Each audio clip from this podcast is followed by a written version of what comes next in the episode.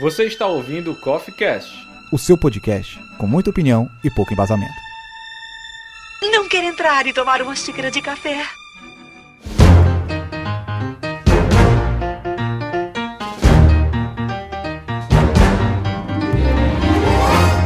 Fala galera, sejam bem-vindos para a gravação de mais uma edição do CoffeeCast. Este que é o melhor podcast da sociedade, reunindo o time de CoffeeCasters para dar sequência a essa série de episódios que a gente tem feito sobre gêneros cinematográficos e hoje a gente vai abordar um outro gênero é, não tão popular, sei lá, tipo, nem todo mundo gosta, a verdade é essa. Dois Mas- dos integrantes aqui não gostam, né? Mas, Pra você ver como a gente tá mal representado. né? Mas eu queria que, sei lá, Zé Ninguém, explica para o ouvinte aí qual é o gênero que a gente vai falar hoje. É só o gênero que popularizou o cinema, né? A gente pode, pode dizer assim que ele popularizou o cinema, é o gênero musical, né? Filmes musicais. A gente vai cantar doidado aqui, preparem, preparem suas oiças. The Voice Sociedade. Aqui é o CoffeeCast que música, é, como é que é? High School Music, né? Como é que é? É, High School pariu. É. Então eu quero que vocês que estão presentes hoje apresentem-se para o nosso ouvinte. Aqui é Alessandro Santos é ninguém e acho que não estamos mais no Kansas. Oi, gente, eu sou a Harley Quinn, né? É. Na, na, na, na, na, na, na, na. Ótimo, nós entendemos. pronto. Nós entendemos a música do Grease, né? É Grease isso? Que- Como é que tu conseguiu traduzir? Porque eu vi o filme Isso é ontem. grunhidos. Não é grunhidos, não é grunhidos. É. Eu vou fazer coro a senhorita Harley Quinn, que é o seu Dharma, e... You're the only one, you're the only one. Uh, uh, uh. Que é? Era essa música que você estava cantando agora. Por favor, gente, deixem nos comentários quem foi que cantou melhor, viu? Você. Claro, evidentemente que fui eu, né? Não, Porque- nenhum cantor, né? Só deixando cantamos registrado do aqui que nenhum jeito. cantor. budejar Eu aqui. sou um estudante de jornalismo, não sou obrigado a cantar. O nome disso, na minha terra, é budejo. Não é cantada, é budejo. É budejo. Você estava budejando. Mas pra quem não é desta terra, o que, que é O budejo? significa Explica aí. budejar? É budejar é o ato de budejar. Você não fala, você Budeja. budeja. É- Eu acho que o budejar vem de balbuciar, talvez, É, né, tipo cara? isso. É, você balbuciar, eu já entendo alguma melhor. coisa aí. Você budejou. É, Isso é um budejo. Aqui é Lisandro Ângelo, grão-mestre, e essa é uma história de amor. Um amor que vai durar pra sempre. Fim.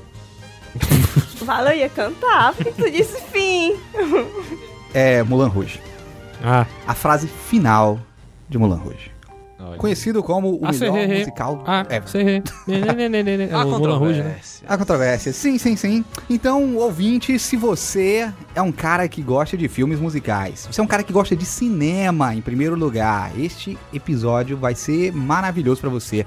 E se você é um cara que gosta de música, acho que isso tem, esse tem tudo pra ser o podcast, o episódio do CoffeeCast mais musicado ever. Eu não confio numa pessoa que não gosta de música. Eu posso aturar com raiva de não gostar de cinema, mas de música é impossível. Música é uma coisa muito foda. Eu acho que todo mundo gosta de alguma música. Talvez a pessoa não seja fanática, mas de alguma música ela, ela gosta. Talvez ela não goste de Essas músicos, malandras, nem de bandas. assanhadinha.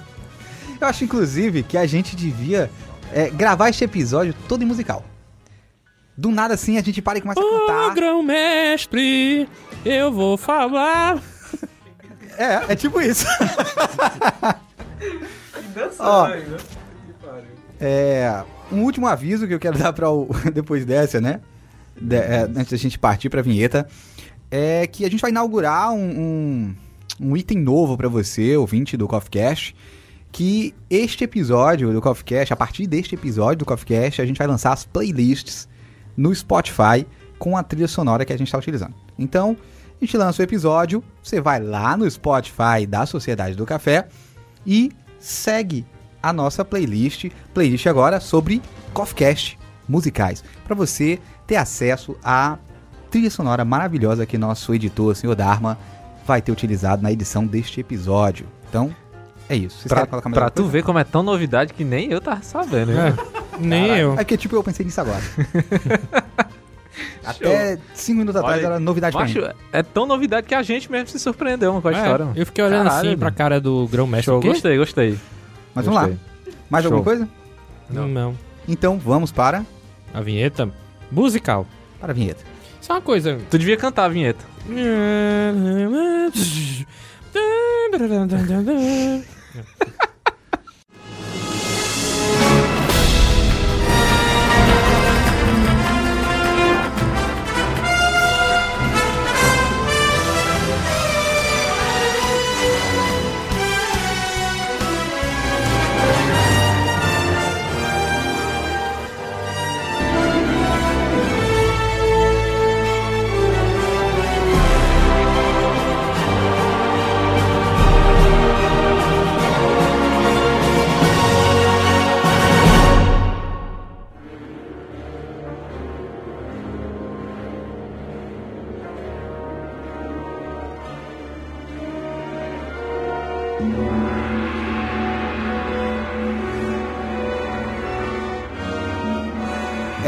vamos iniciar então o bloco 1 deste episódio cinematográfico de musicais, convidando algum dos participantes da mesa a trazer um pouco da história dos musicais pra gente, é alguma definição sobre o cinema de musicais, né? É, vamos lá, eu quero que vocês contextualizem historicamente para o nosso ouvinte alguma coisa sobre este gênero. É, para quem não sabe, não é sabido, melhor dizendo, para quem não sabe, é, a história dos musicais, eles, ele começou lá no teatro. Ele é visto como o pai incontestável dos musicais de cinema, uma coisa também que eu não sabia. né? Embora faça todo sentido, né, que tem a questão das óperas. E no final do século XVI, surgiu em Florença o tipo de encenação e canto que deu origem à ópera.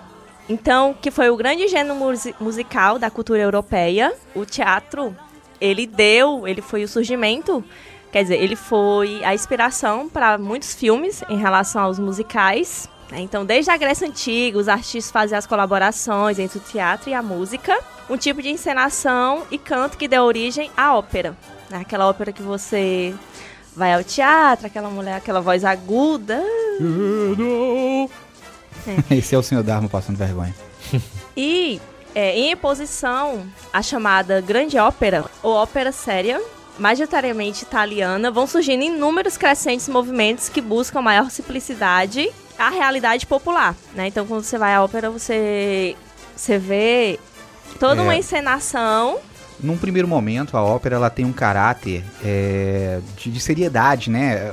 Os, os, os artistas, os cantores, os músicos ali eram muito sisudos e tinham um tom mais sério. E de repente, a, a- e era um, um estilo de entretenimento mais elitista, né? Não era todo mundo que tinha acesso à ópera. Então, com o tempo, é um estilo que ele vai se popularizando, vai, vai realmente chegando às camadas populares, e à medida que ele vai abarcando esse público, ele sai de um, de um estilo é, de entretenimento que é mais rebuscado, que é teoricamente mais sofisticado, e adquire um ar realmente mais simplista. Para atingir essas camadas populares, a gente está falando de um período em que nem todo mundo era letrado, em que nem todo mundo podia. É, entendia das linguagens que essas grandes óperas estavam abordando. E o- um outro caráter que era muito comum era incluir é, a comicidade, né? Incluir o humor dentro dessas grandes óperas. Então, sai daquele gênero sisudo, sério, dramático e começa a ganhar contornos também de comédia. É, a gente vai ter muitas óperas que são é, com esse tom humorístico nesse período. É, só complementando o que o nosso grão-mestre falou, daí em diante, a operata torna-se um gênero extremamente popular em Londres, onde fica famoso pelo West End. West End. Assim? Isso aí não. É, é sim, porque isso o que eu tô falando é assim. Tá bom. É, e é exportado É pelos stand, né? imigrantes. E, é exportado, e é exportado pelos imigrantes para Nova York, onde deu início na Avenida da Broadway. E são, tipo, são duas cidades que foram é, se popularizando, que foi em Nova York e Londres, que servem de berço ao gênero até os dias de hoje, né? Então existem bastantes espetáculos nessas duas cidades. É, eu acho, eu acho legal isso que a Harley Quinn traz pra gente de, de pano de fundo histórico, porque a gente tá falando especificamente dos musicais cinematográficos. Esse aqui não é um, um- um episódio pra tratar de musicais de modo geral. Porque se a gente fosse falar, a gente ia ter que gastar muito tempo nos musicais de teatro, porque na verdade eles são a maioria hoje em dia. O musical ele ainda é um gênero que não tem tanta força dentro do cinema, apesar de é, arrebanhar prêmios, de sempre ser aclamado, de a maioria dos musicais conseguir notoriedade, porque a gente sabe que tecnicamente é muito mais difícil fazer um filme musical do que qualquer outro gênero. Eu, eu não acredito que tenha outro gênero qualquer que tenha tanta dificuldade. Talvez cinema de animação em stop motion é, consiga rivalizar. Mas tirando isso, eu acredito que qualquer outro live action é mais simples de se fazer do que um musical. Porém, a gente não tem muita dimensão às vezes de que o, o musical do cinema ele é ele bebe é, é, de inspiração fortemente da Broadway. Eu acho que a maior parte dos grandes musicais cinematográficos são adaptações de musicais da Broadway. Inclusive, duas obras das que eu vou falar mais na frente, elas são baseadas em musicais.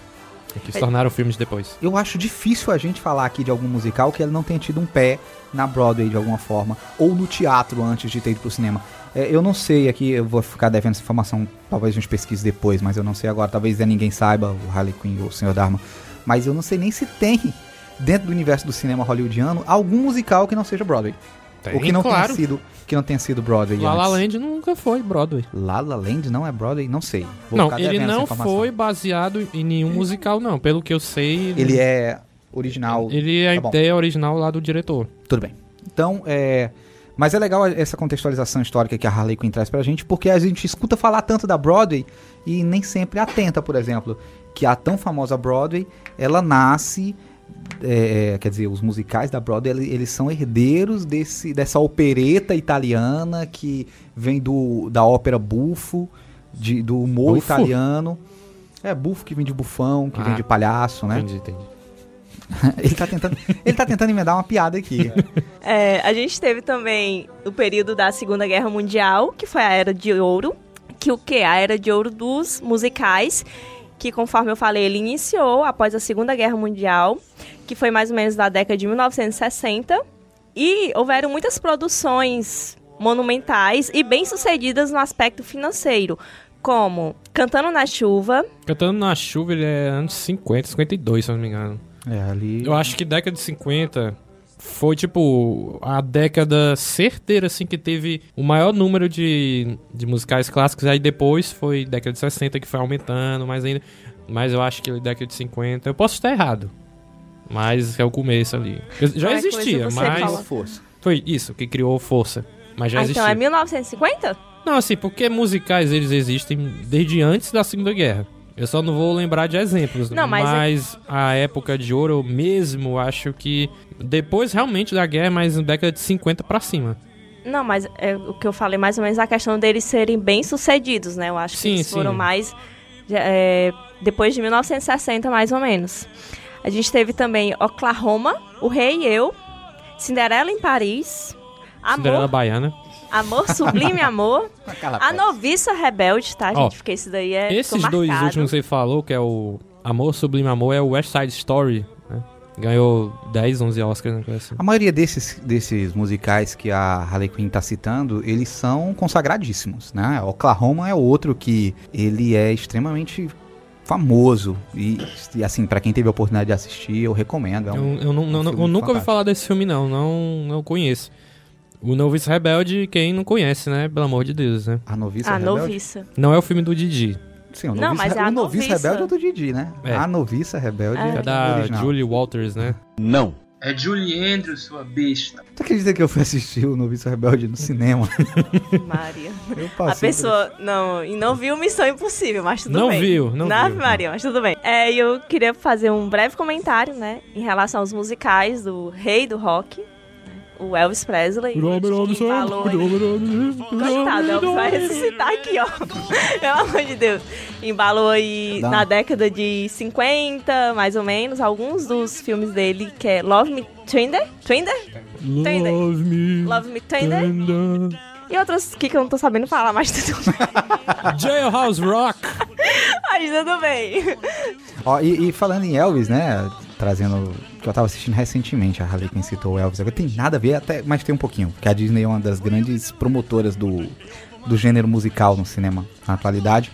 E um filme que eu acho fantástico, que a trilha é toda Elvis Presley, é Lilo e Stitch. Lilo Stitch. Lilo Stitch. Ah, Lilo Ah, Stitch. Lilo Stitch é muito Elvis Presley. Você, eu, eu, assim, eu tinha assistido fazia tempo, eu não tinha mais memória. Aí eu fui reassistir Lilo Stitch. Caraca, a Lilo cantando Elvis é uma coisa fantástica. Aí mistura Elvis Presley com música havaiana e fica uma parada surreal, cara. Assim, Cara, música havaiana. né? Uma das músicas. São músicas lindíssimas de escutar, melodia. Você bota ali, se deita numa rede e bota música havaiana, que você pode morrer em paz. E assim deu um baseado. Bota Não, uma ruína, é- não. é, a Harley tá perdida. Hoje ela tá perdida aqui, gente. Ao vivaço. Da, do Havaí pra, pra Jamaica, Pra né? Jamaica. É, tá uma distânciazinha mais ela ou pega menos aí. o reggae aqui. O começo do, do- dos musicais no cinema é em 1926, né? Que eles começam a usar uma técnica lá, uma, uma técnica não, é uma técnica, um aparelho, sei lá, que é o Vitafone, né? Que ele, pelo que eu entendi, ele, ele grava a, a trilha sonora e os e os efeitos musicais, como é que chama os efeitos musicais? A Sonoros. sonoplastia, né? Efeitos sonoros. É, a sonoplastia, que aí, no caso, ele. No momento que tá exibido, exibindo o filme, ele. Ele exibe o Reproduz. som. Ele reproduz o som é, é, em, em sincronia com o filme, né? Imagina a trabalheira. Olha, eu baixo hoje em dia um filme, aí em seguida a gente baixa a legenda. É um inferno Tem que sincronizar. mudar o nome da legenda. Sincronizar a legenda. Imagina, sem Não. computador, você fazer isso manual Quando, durante a exibição quando do você filme. baixa 18 legendas e nenhuma pega, nenhuma fica sincronizada. Aí tu imagina, senhor Dharma, naquela época, 1927. 26. 1927, o primeiro filme é o Vitafone. O Vitafone apareceu em 26, 26. que foi no, no filme Dom Juan. Só que eles só começam a fazer o uso dele mesmo, assim, de Vera em, 90, e- em 1927, que é no, no primeiro, considerado o primeiro filme falado, que é o Cantor de Jazz, né? Cantor de jazz. The Que Jazz aí. Singer. e- Que inclusive é um filme que tem um blackface do caralho. Pois é, o ator é, é branco, É né? um branco, cara, Todo é pintado. ridículo. É sério? Ridículo, É. ridículo. Assim, Caralho. tem sua importância histórica, porque é o primeiro filme Falado, falado, da do- história da história do cinema. do cinema. No E entanto, é música ainda, é musical ainda, né? É, Então, fala É. jazz. é bem e foda, né? Assim, na que época, pra época. Eles não trouxeram um ator negro, porque tinha toda a questão racial, de segregação. Quiseram. Contrataram um branco, pintaram o cara, ainda deixaram a boca do cara, assim, com aquela, com aquela parte branca, assim, parecida um palhaço. Que, assim, é patético, gente. Mas se, se não, não quisesse ter problema com isso, porque não, não cria o personagem de branco, então. Fui bem racista agora. né? Não, mas é, é- era Mas eu não quis época- ser, é porque, tipo. Era uma época, já que você trouxe esse ponto, né? Era uma época que essas questões, elas eu nem vou apagar eram... isso, vou apagar isso do cast, não vamos chamar de. de- Não.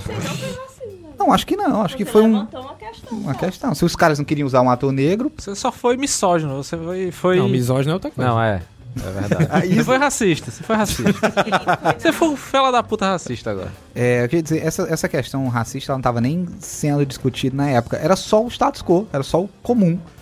Só que o bizarro é que assim, não tinha como retratar um músico de jazz branco, porque a- o jazz era uma música tipicamente negra. Hum. né? Até talvez eles quisessem botar, mas ia ficar muito bizarro porque não acredito que existiam grandes músicos de jazz famosos que fossem brancos, por exemplo.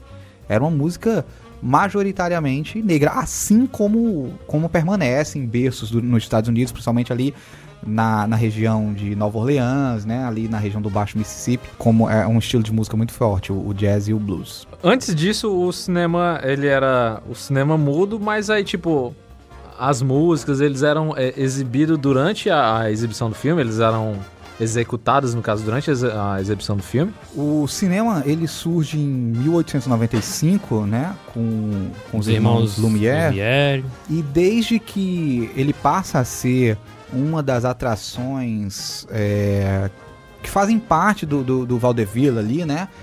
É, que a música é associada. Então, a gente tenta, pensa em imaginar, é, a gente acaba imaginando que houve uma época que o cinema era mudo e a gente imagina o que é o cinema mudo. É um bando de gente sentado assistindo, sei lá, um filme em preto e branco, uma película em preto e branco, com ninguém falando nada.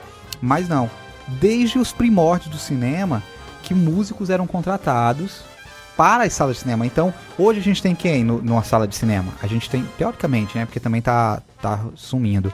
O projetor, a figura do projetor, que é aquele cara que fica lá naquela cabinezinha rodando Eu sempre quis o ser filme. um, ó. É, mas eu acho que os dias estão contados. É, É, Só porque pra tá- assistir o filme não ali. dá eu- mais, né? tá Não se dá mais. automatizando esse processo. Mas tinha o projetor e além do projetor, um outro, um outro profissional que era contratado era um pianista. Comumente era um pianista. Tinha um piano do lado da sala de cinema, o público sentava para assistir, como uma ópera mesmo, e o cara começava a tocar a trilha sonora dos filmes. O interessante é que se o filme fosse exibido em 10 cidades, eram 10 músicos diferentes. Eu não sei dizer se todos os Serão músicos iam 10 tocar. músicas iguais. Hoje Iguais, cada dia- músico talvez, porque a trilha ela não, não era, como hoje, por exemplo, intrinsecamente associada ao, ao filme. Hoje Tipo em assim, dia. Tipo assim, Vai, não é, não é tipo, você vai falar do. Você vai assistir, sei lá, o Guardiões da Galáxia hoje e a trilha específica do Guardiões da Galáxia, né? Naquela época não, tinha essa preocupação. Porque a trilha tinha uma- duas funções. Uma, entreter e duas, disfarçar o som da máquina de reprodução. Porque ela tinha um- umas bobinas e um- uns mecanismos é, é, É, nós entendemos, nós a entendemos. vapor, as paradas, esses, esses giringões aí, as engrenagens, que à medida que ela, que ela movimentava, ela fazia um barulho de martelada, de, de metal. E o público no começo, há relatos disso, você, se você for fazer qualquer pesquisa acadêmica, você vai encontrar, principalmente sobre o som no cinema, você vai encontrar que há relatos de que o público ia pra sala de cinema e ficava assustado com o som das máquinas batendo enquanto o filme, porque era a máquina. Aí o que, que eles botaram? Botavam um músico, porque a música ia lá e disfarçava o som da- do maquinário funcionando pra exibir o filme. Hum, eu- falando isso aí, eu lembrei que se hoje a gente vai pro cinema, se tem uma pessoa cochicha do seu lado, você acha ruim, né? Imagina Eu dou um uma soco máquina. na cara. É, eu detesto, porque sai no meu DVD pirata. Cara, um dia desse eu fui assistir o, um filme aí. Um filme aí. Eu não vou fazer propaganda de pirataria aqui. É, aí eu, eu nem sabia que o filme tava, tinha sido gravado no cinema, tava tão perfeito. Que eu, caraca, assisti um filme que de repente levanta um cara no meio da tela assim, começa a tossir, pega um pivete pela mão. Eu fiquei indignado, assim, que desrespeito. Pensou que tinha alguém na sala, né? Na tua sala, assim. né? É, e eu, eu fiquei assim. Invadir a casa, mãe. Quer dizer, é, não que eu seja consumidor desse tipo de conteúdo, né? Sei não.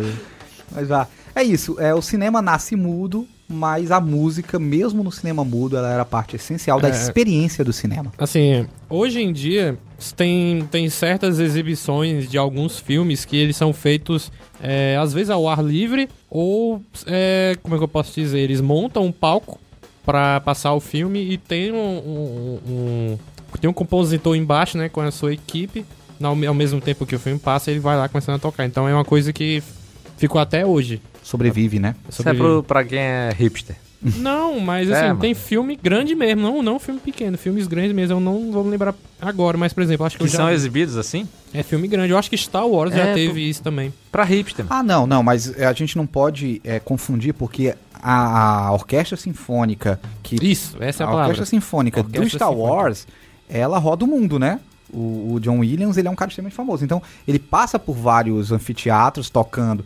E é comum durante a apresentação, mas é uma apresentação de ópera, de orquestra. Eles vão lá tocar a trilha de Star Wars, do John Williams, e o teatro vai lá e começa a exibir cenas atrás. Não é que o filme está sendo exibido com a orquestra ao vivo. O show é da orquestra. Olha.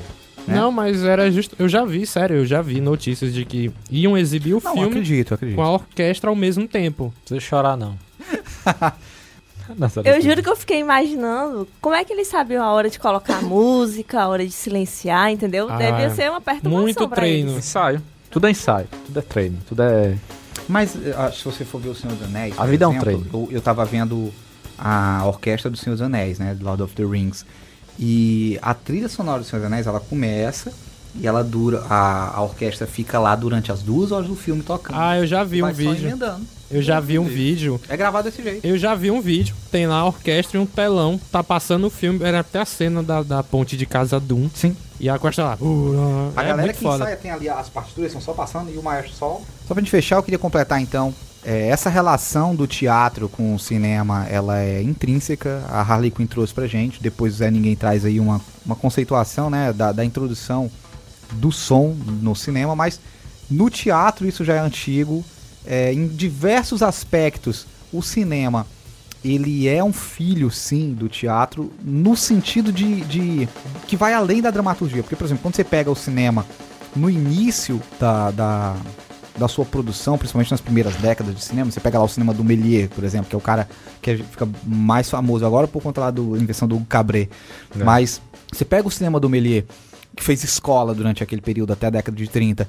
Ele é um cara que ele tem muito forte esse caráter de circo. Ele tem muito forte esse caráter é, do teatro mesmo. Eles não Porque ele fazem era mágico, né? Ele era Ele, ele mágico. usou muita técnica de mágica que ele, que ele fazia na- nos filmes dele.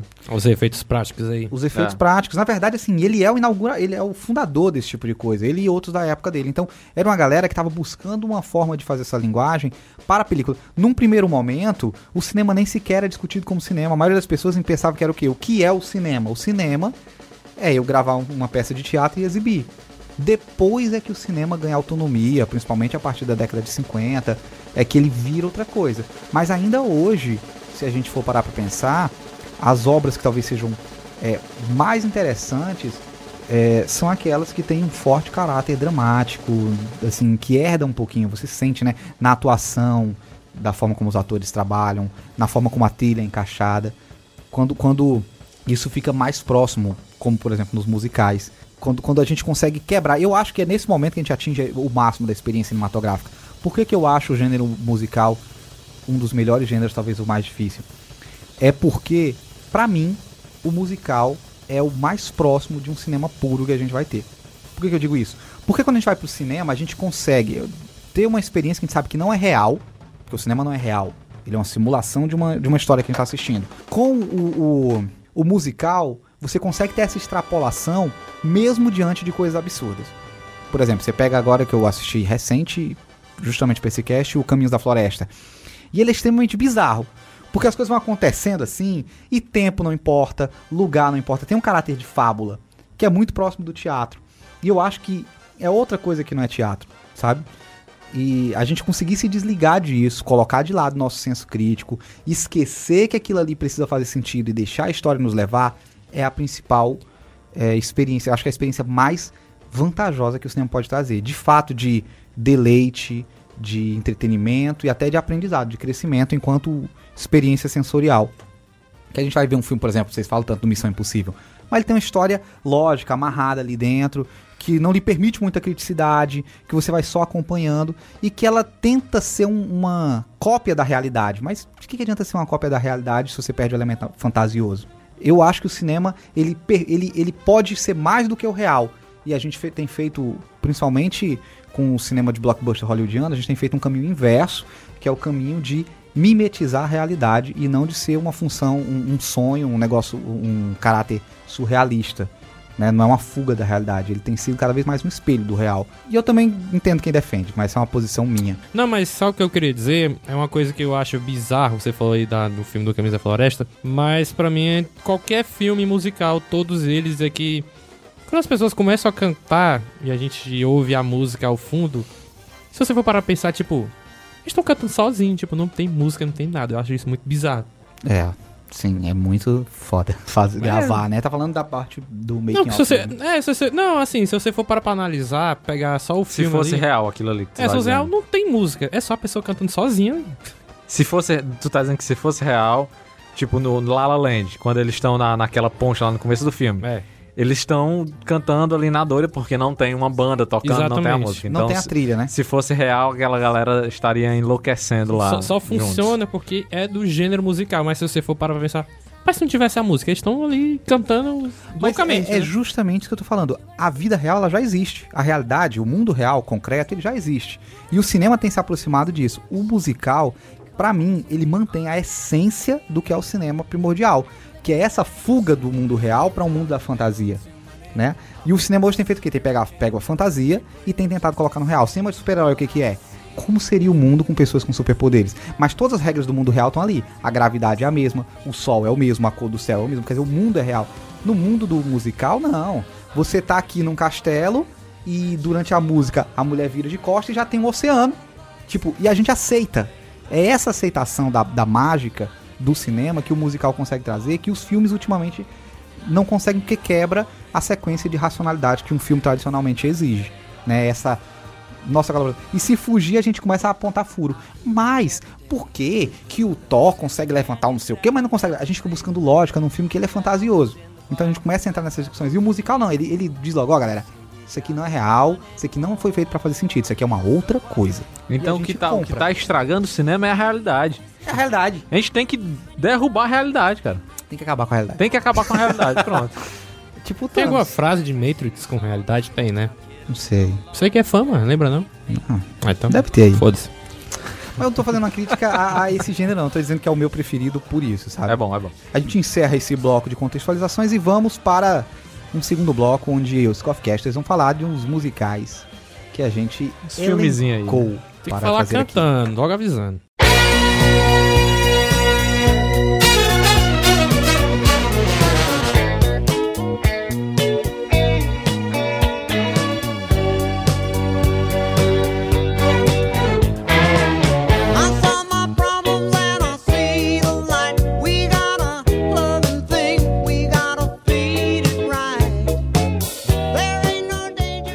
A gente inicia o segundo bloco para você ouvinte, onde a gente vai fazer aqui uma listinha de filmes do gênero musical.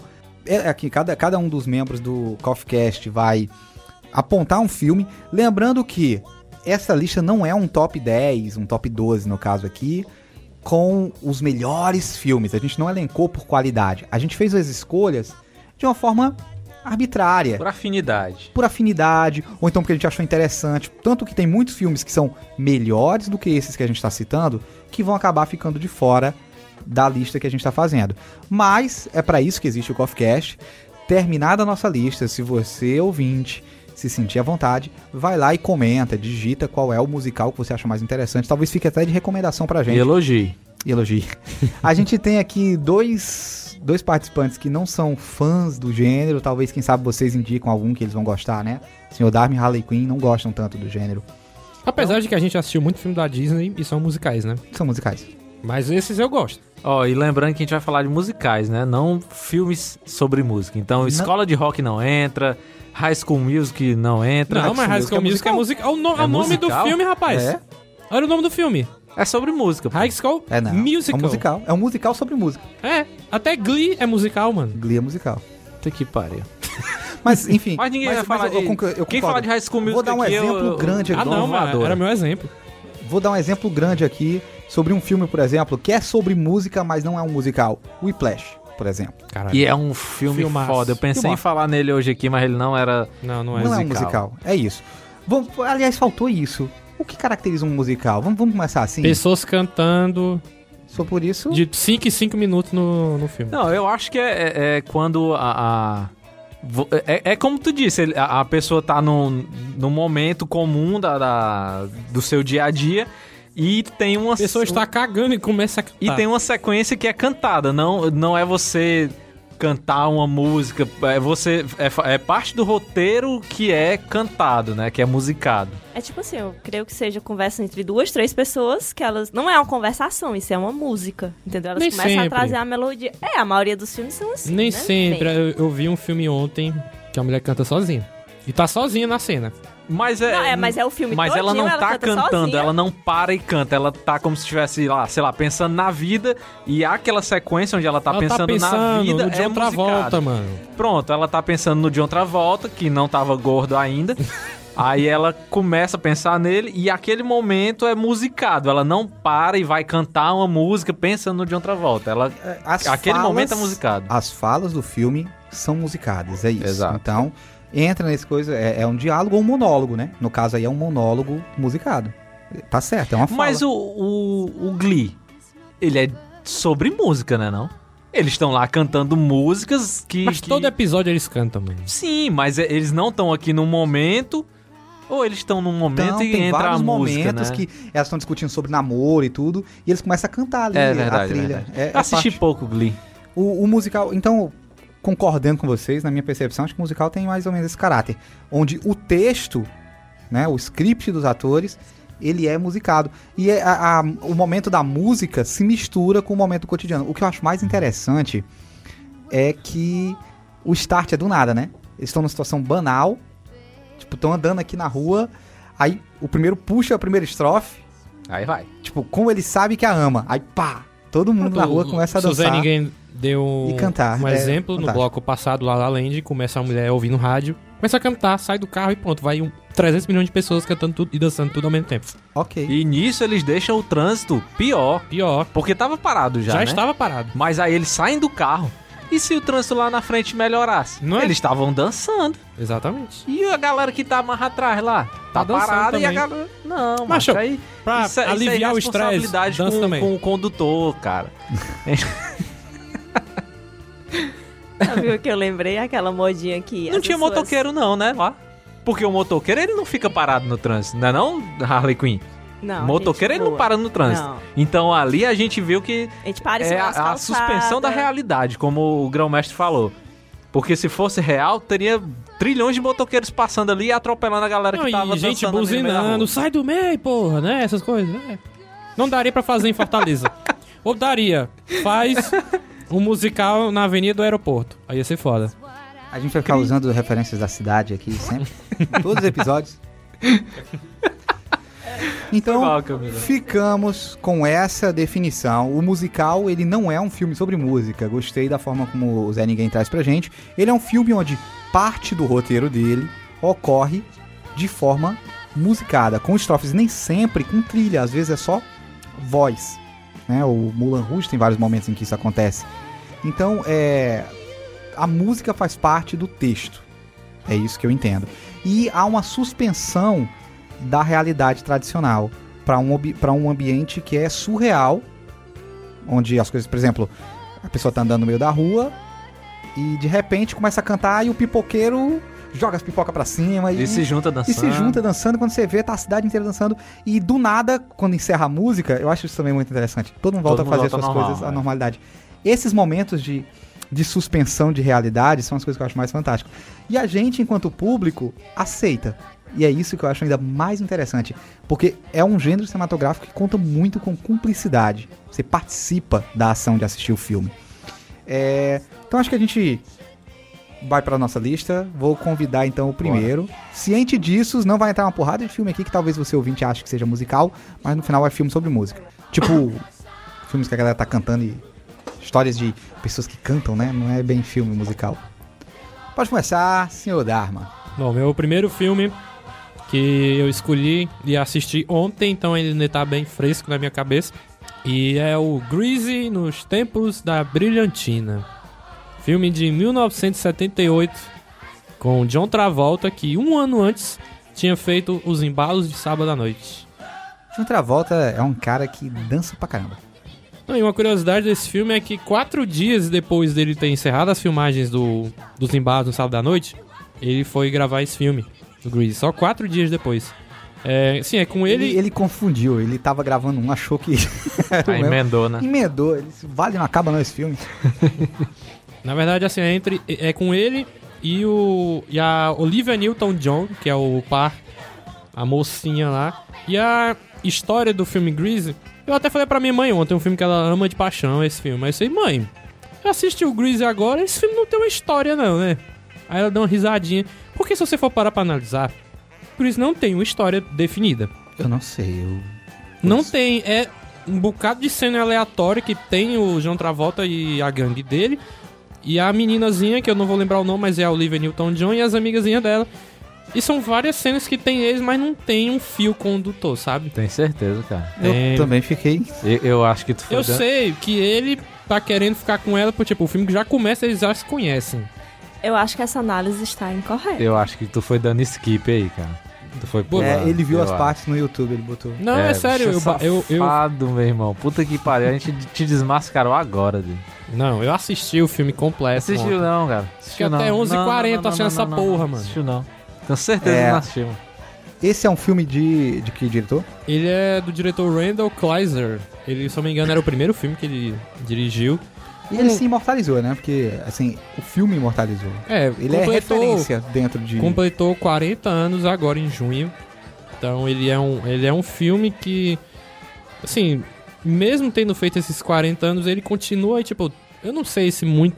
Não vai ter uma galera jovem que vai assistir esse tipo de filme. Não vai? Eu assisti. Fizer o reboot. Tipo, eu assisti, eu assisti Grease e eu tinha, sei lá, 14 anos. Primeira Você vez que eu é assisti. um, um jovem à frente do seu tempo, cara. Tem gente que gosta, cara. Eu também acho que o grão-mestre é isso que exatamente que você disse. É, ele é um cara. Ele é um cara à frente do atemporal, tempo ele é à frente do tempo. Ou atrás, né? Porque o filme é de 70. É, E é, oito. é. Pois é, mas o que mais que você quer que eu fale? Uma breve sinopse do filme. O filme. Cara, assim, O filme é do, que não tem a história. definição do filme dele é ao filme do John Travolta. Não tem história, não, é tem um porque, fio ó, condutor. é sério. Se fosse pra dar uma sinopse de Grease, ele é uma sinopse bem genérica, porque, como eu falei, na minha opinião, ele não tem um fio condutor que leva a história. Tem que ter. mano. O cara, tipo, eu vou dar o comecinho ali. Comecinho do filme Solta a sinopse aí, Zé. é o John Não, não sei que eu Travolta. nunca assisti, mas tem que ter, Ó, mano. o Não existe um filme comecinho, um- cala a boca, porra. O comecinho é o John Travolta e a Olivia Newton-John na praia. Isso Qual é, o nome dos personagens? Mas eu tô achando é que o, tu não é- assistiu. é o Denis Zuko, é o John Travolta. A mulher não vão lembrar. Não me lembro agora. Eu não tirei, não bati foto. É a Sandy, macho. É Sandy, né? É isso, é, É. Sandy, acho que é Sandy. o nome ele- da Sandy, do Sandy Júnior, é por causa dela. É? É. Aqui tem informação.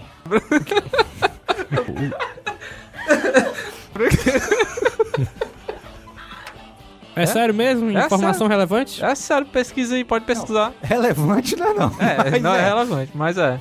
Por Enfim. isso que eu acho que tu não assistiu, mano. Não sabe nem o nome da. Eu da- disse da o nome do cara agora, Dan, Denis do cara, Zuko. do cara. Então Tu- assisti. Macho, tu não assistiu, não. Assisti. Não, não, prossiga. É, então, Ele não tá me deixando falar. Ele, ele foi dando skip, macho. Ah, eu tô é bom, revoltado com ele agora. mano. tá sentindo bem agora nessa posição?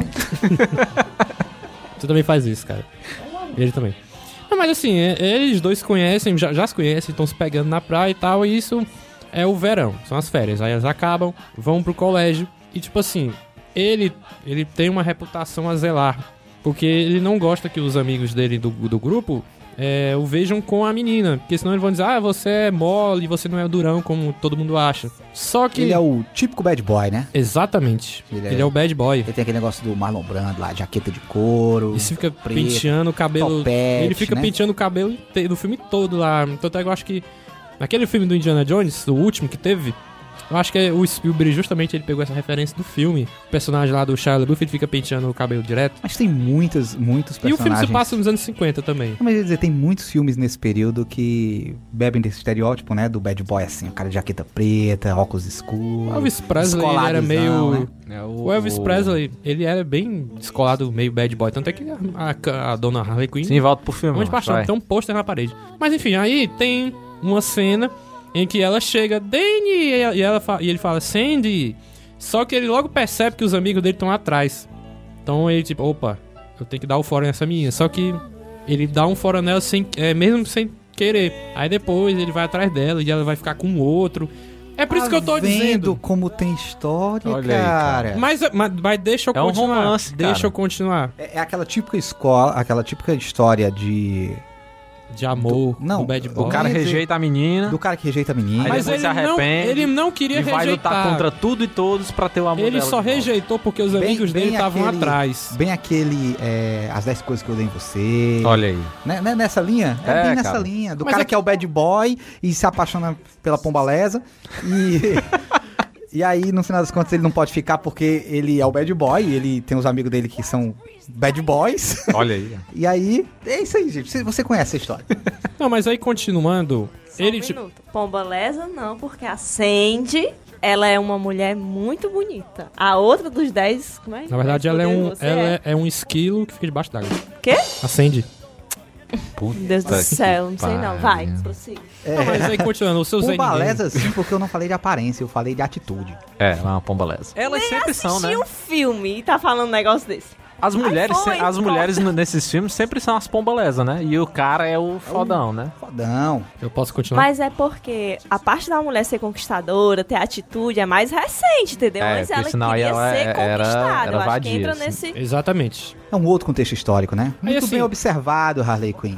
Seu Zé Ninguém falou que ele rejeitou a menina, depois vai atrás, mas aí, tipo, ele rejeitou não porque ele quis. Porque, na verdade, se não tivesse os amigos dele e as amigas dela, ele pegaria a menina na hora ali.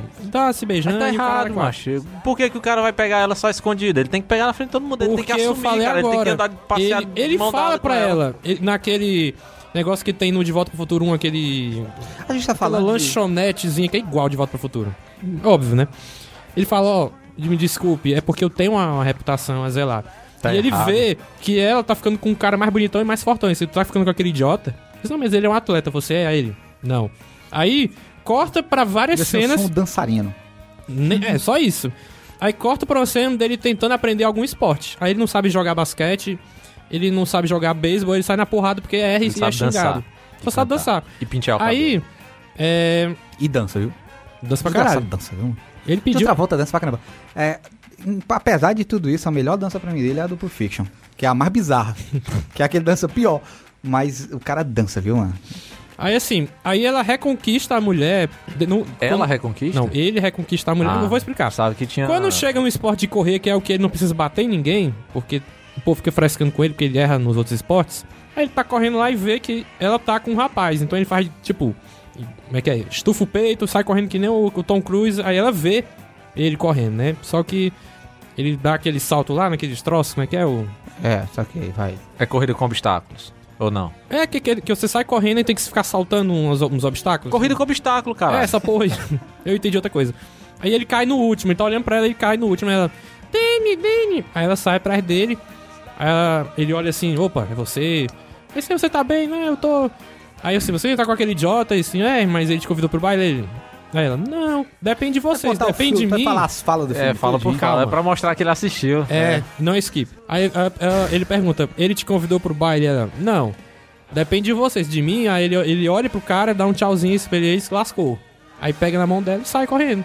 Ou seja, é isso a história, mancho. Não tem muito o que falar, não, mano. É por isso que eu acho que é uma coisa bem aleatória. Não, não tem aleatoriedade. É um Eu romance história aí. juvenil, cara. Ele não queria assumir a menina. Ele tinha que... Não, ele queria ficar com a menina, só que se os amigos dele É, não, vissem... pra manter as aparências É, de, de um Aquele- cara o fodão. clássico, o clássico, sei lá, o cara, bem, bem no gênero, né? O cara fez uma aposta pra ficar com a doidinha lá e não pode, mas ele não, não gosta dela, é só pra poder se exibir. Esse negócio, o cara é o bad boy, Só que ele gosta da menina, mas chegando, ele é o bad boy. vai chegando lá no final do filme, aí ele já liga o foda-se, sabe? Ele, ele sai com ela pra uma lanchonetezinha, os amigos deixam chegar. Foda-se, né? Eu tô com ela aqui. E o filme acaba, ela, que é toda arrumadinha, toda penteadinha, ela, ela fica toda de preto, que nem ele, É, ela vira uma bad boy. vira uma bad boy. Olha aí. Uma Canta bad boy, uma Uma bad girl. Bad boy. Uma é. má influência na vida Aquela da música pessoa, é, né? I mano? got you, O que aprendemos com este filme, amiguinhos, né? Tipo essa He-Man agora. O que aprendemos com esse filme? Se Não você- namore com bad boys.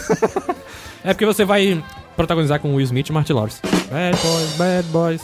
What you gonna do? Não, What ele you tá gonna tentando do empurrar. you? Não dá atenção, dá atenção, que aí vocês alimentam. Não alimente, tipo, não alimente, ah, não alimente os animais, né? É, não É. alimente. Não alimente, não decorda. Pare. Então, é, Ah, só curiosidades agora. Prêmios, quanto é que fez? Ele, até o Mamma Mia estrear, que é o meu, meu último filme da lista, ele era o filme musical de maior renda de bilheteria, que ele fez 395 milhões em 1978. Custou 6. rapaz. Tá. Custou 6, viu? 6 milhões. É porque o povo não tinha muito o que fazer na época. É. E Ah, outra curiosidade. O álbum eu acho que a galera assistiu mais de uma vez. O Star Wars É foi no bom, ano mano, passado, filme né? bom, não é ruim, não. 77. Agora eu quero saber, é... Não, eu vou completar as curiosidades, né? O álbum, ele é o, o ál- álbum de filme, não é álbum música, música que nem cantores. O segundo mais vendido daquele ano de 78, 79, ele só perdeu por um do Bee Gees do Saturday Night Fever. Ah, que era Bee John Gees é. Bee Gees, né, jovem? Mas caraca, o álbum de Grease é bom É bom, é foda. né? caralho, mano. Quer dizer, eu pulei algumas músicas do filme. porque- Olha aí. Não, mas música, cantada. Pulou. Eu deixei só as que eu gosto Tá lá. vendo aí? Skip, ó. É isso. Eu vi umas 4 ou 5, I mas... got pegamos you, na I got virada you, agora. the multiplying, Essa é do final. and I lose control. Essa é puta que É pariu, mano. é foda. Eu quero que você diga pra gente qual é a música mais marcante desse filme. Cara, não tem como dizer só uma. É pra dizer só uma. uma. Pediu pra dizer Se uma. fosse destacar uma, qual Porque seria? pra mim tem três. Então diga quais são as três. Essa do final do filme, né? Qual que você é cantou agora, que eu também cantei agora também. HTs, The Multiplier. Isso aqui é o nome da música, né? Tá cantando aqui já, né? Close the power, The Multiplier. It's electrifying. it's electrifying. Ó, as três músicas. A primeira é Grease. O nome do filme é o nome da música, Grease, que é, do, é, é de um cantor do Bee Gees, mas não foi o Bee Gees todo que cantou. Que é aquela música Grease is the world. é de pam, pam, pam, pam. É essa. Ó, ouvintes, a E- cada vez que ele, que ele coloca uma música dessa, a gente- ele bota na trilha. A segunda é a Summer Nights, né? Summer Loving Happens Too Fast. Caraca, que eu acho essa música É foda. Muito foda. E essa, essa que a Eu acho que eu já vi, é, pela melodia, eu acho que eu já vi alguma paródia dela, mas não lembro da letra, mas eu acho que eu já vi uma paródia dela. E a terceira, que foi essa aqui, é do final do filme, que já cantou aqui várias vezes, é a You are the one that I want. Você é o único que eu quero. Obrigado, cara. You are the one that I want. É muito, é muito longa essa porra, mas You are the one that I want. É assim. Uh, uh, uh. Próximo. Uh, uh. A galera tá se empolgando É aqui. aí, é Você-. É vocês estão é massa. escutando, vocês não, não estão vendo. É, é, é, a galera tá dançando aqui, ó. O senhor Dharma e, e, e Grão-Mestre, eles eles estão de mão dadas dançando aqui. É, é incrível como Tipo festa junina. a energia Agora pula do musical. E o Neymar! E a galera cai, né? E só pra fechar, o filme ele foi indicado a dois Globos de Ouro, né? Melhor trilha son a, a música, a melhor canção original, na verdade, que é essa, You, you Are the One That, That I Want, e Grease. Na verdade, são dois Globos de Ouro. É, o John Travolta e a Olivia Newton-John. E foi indicado ao Oscar por uma música aí que é a Hopeless, Hopelessly Devoted to You. É uma música que ela canta sozinha, que é a que eu falei, que aí ela fica pensando no gosto- John Travolta. Eu gosto da, da entonação que o senhor Dharma dá quando ele vai falar uma música em inglês. Ele tipo engrossa a voz, parece o, o Peter Quill imitando o Thor. Oh, I want. I'm Eu not. quero. Gostei da primeira música já. Já saí animado, porque é uma música toda embala... é, um, é, uma, é um filme com a trilha toda embaladinha, né? Toda. Toda disco, né? Bem, bem disco. Não, eu não lá. acho ela disco, não, porque ela é anos 50. Ela é mais- Disco é 70 já. É verdade, ela é mais um negócio mais popzinho da década de Aham. 70. Mas vamos rodar aqui a mesa. Harley Quinn.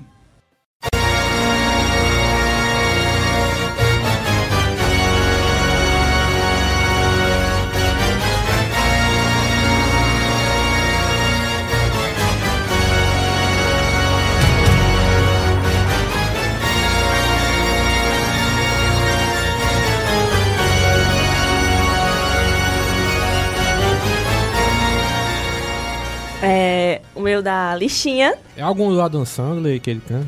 Não, gente. O Adam Sandler tem musical? Acho que não, acho que não. Olha aí, um, um- um gênero que ele gênero, ainda não maculou, né? questão de tempo, viu? Pior que Não é. dei ideia, né?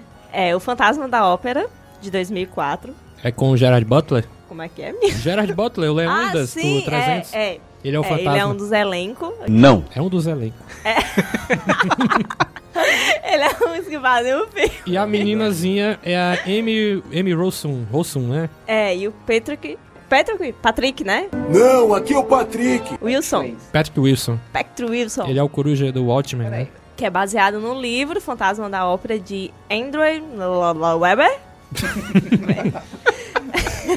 A direção de Joy. Não. Joy o quê, menino? Joe que? Joy alguma coisa Joy aqui, Johnston, Joey... gente. E tem outros aqui que a gente vai pular. É, vamos lá pra sinopse, né? Que é o quê? La Carlota, que é Mini Driver. Quê? Mini Driver, acho que deve ser assim.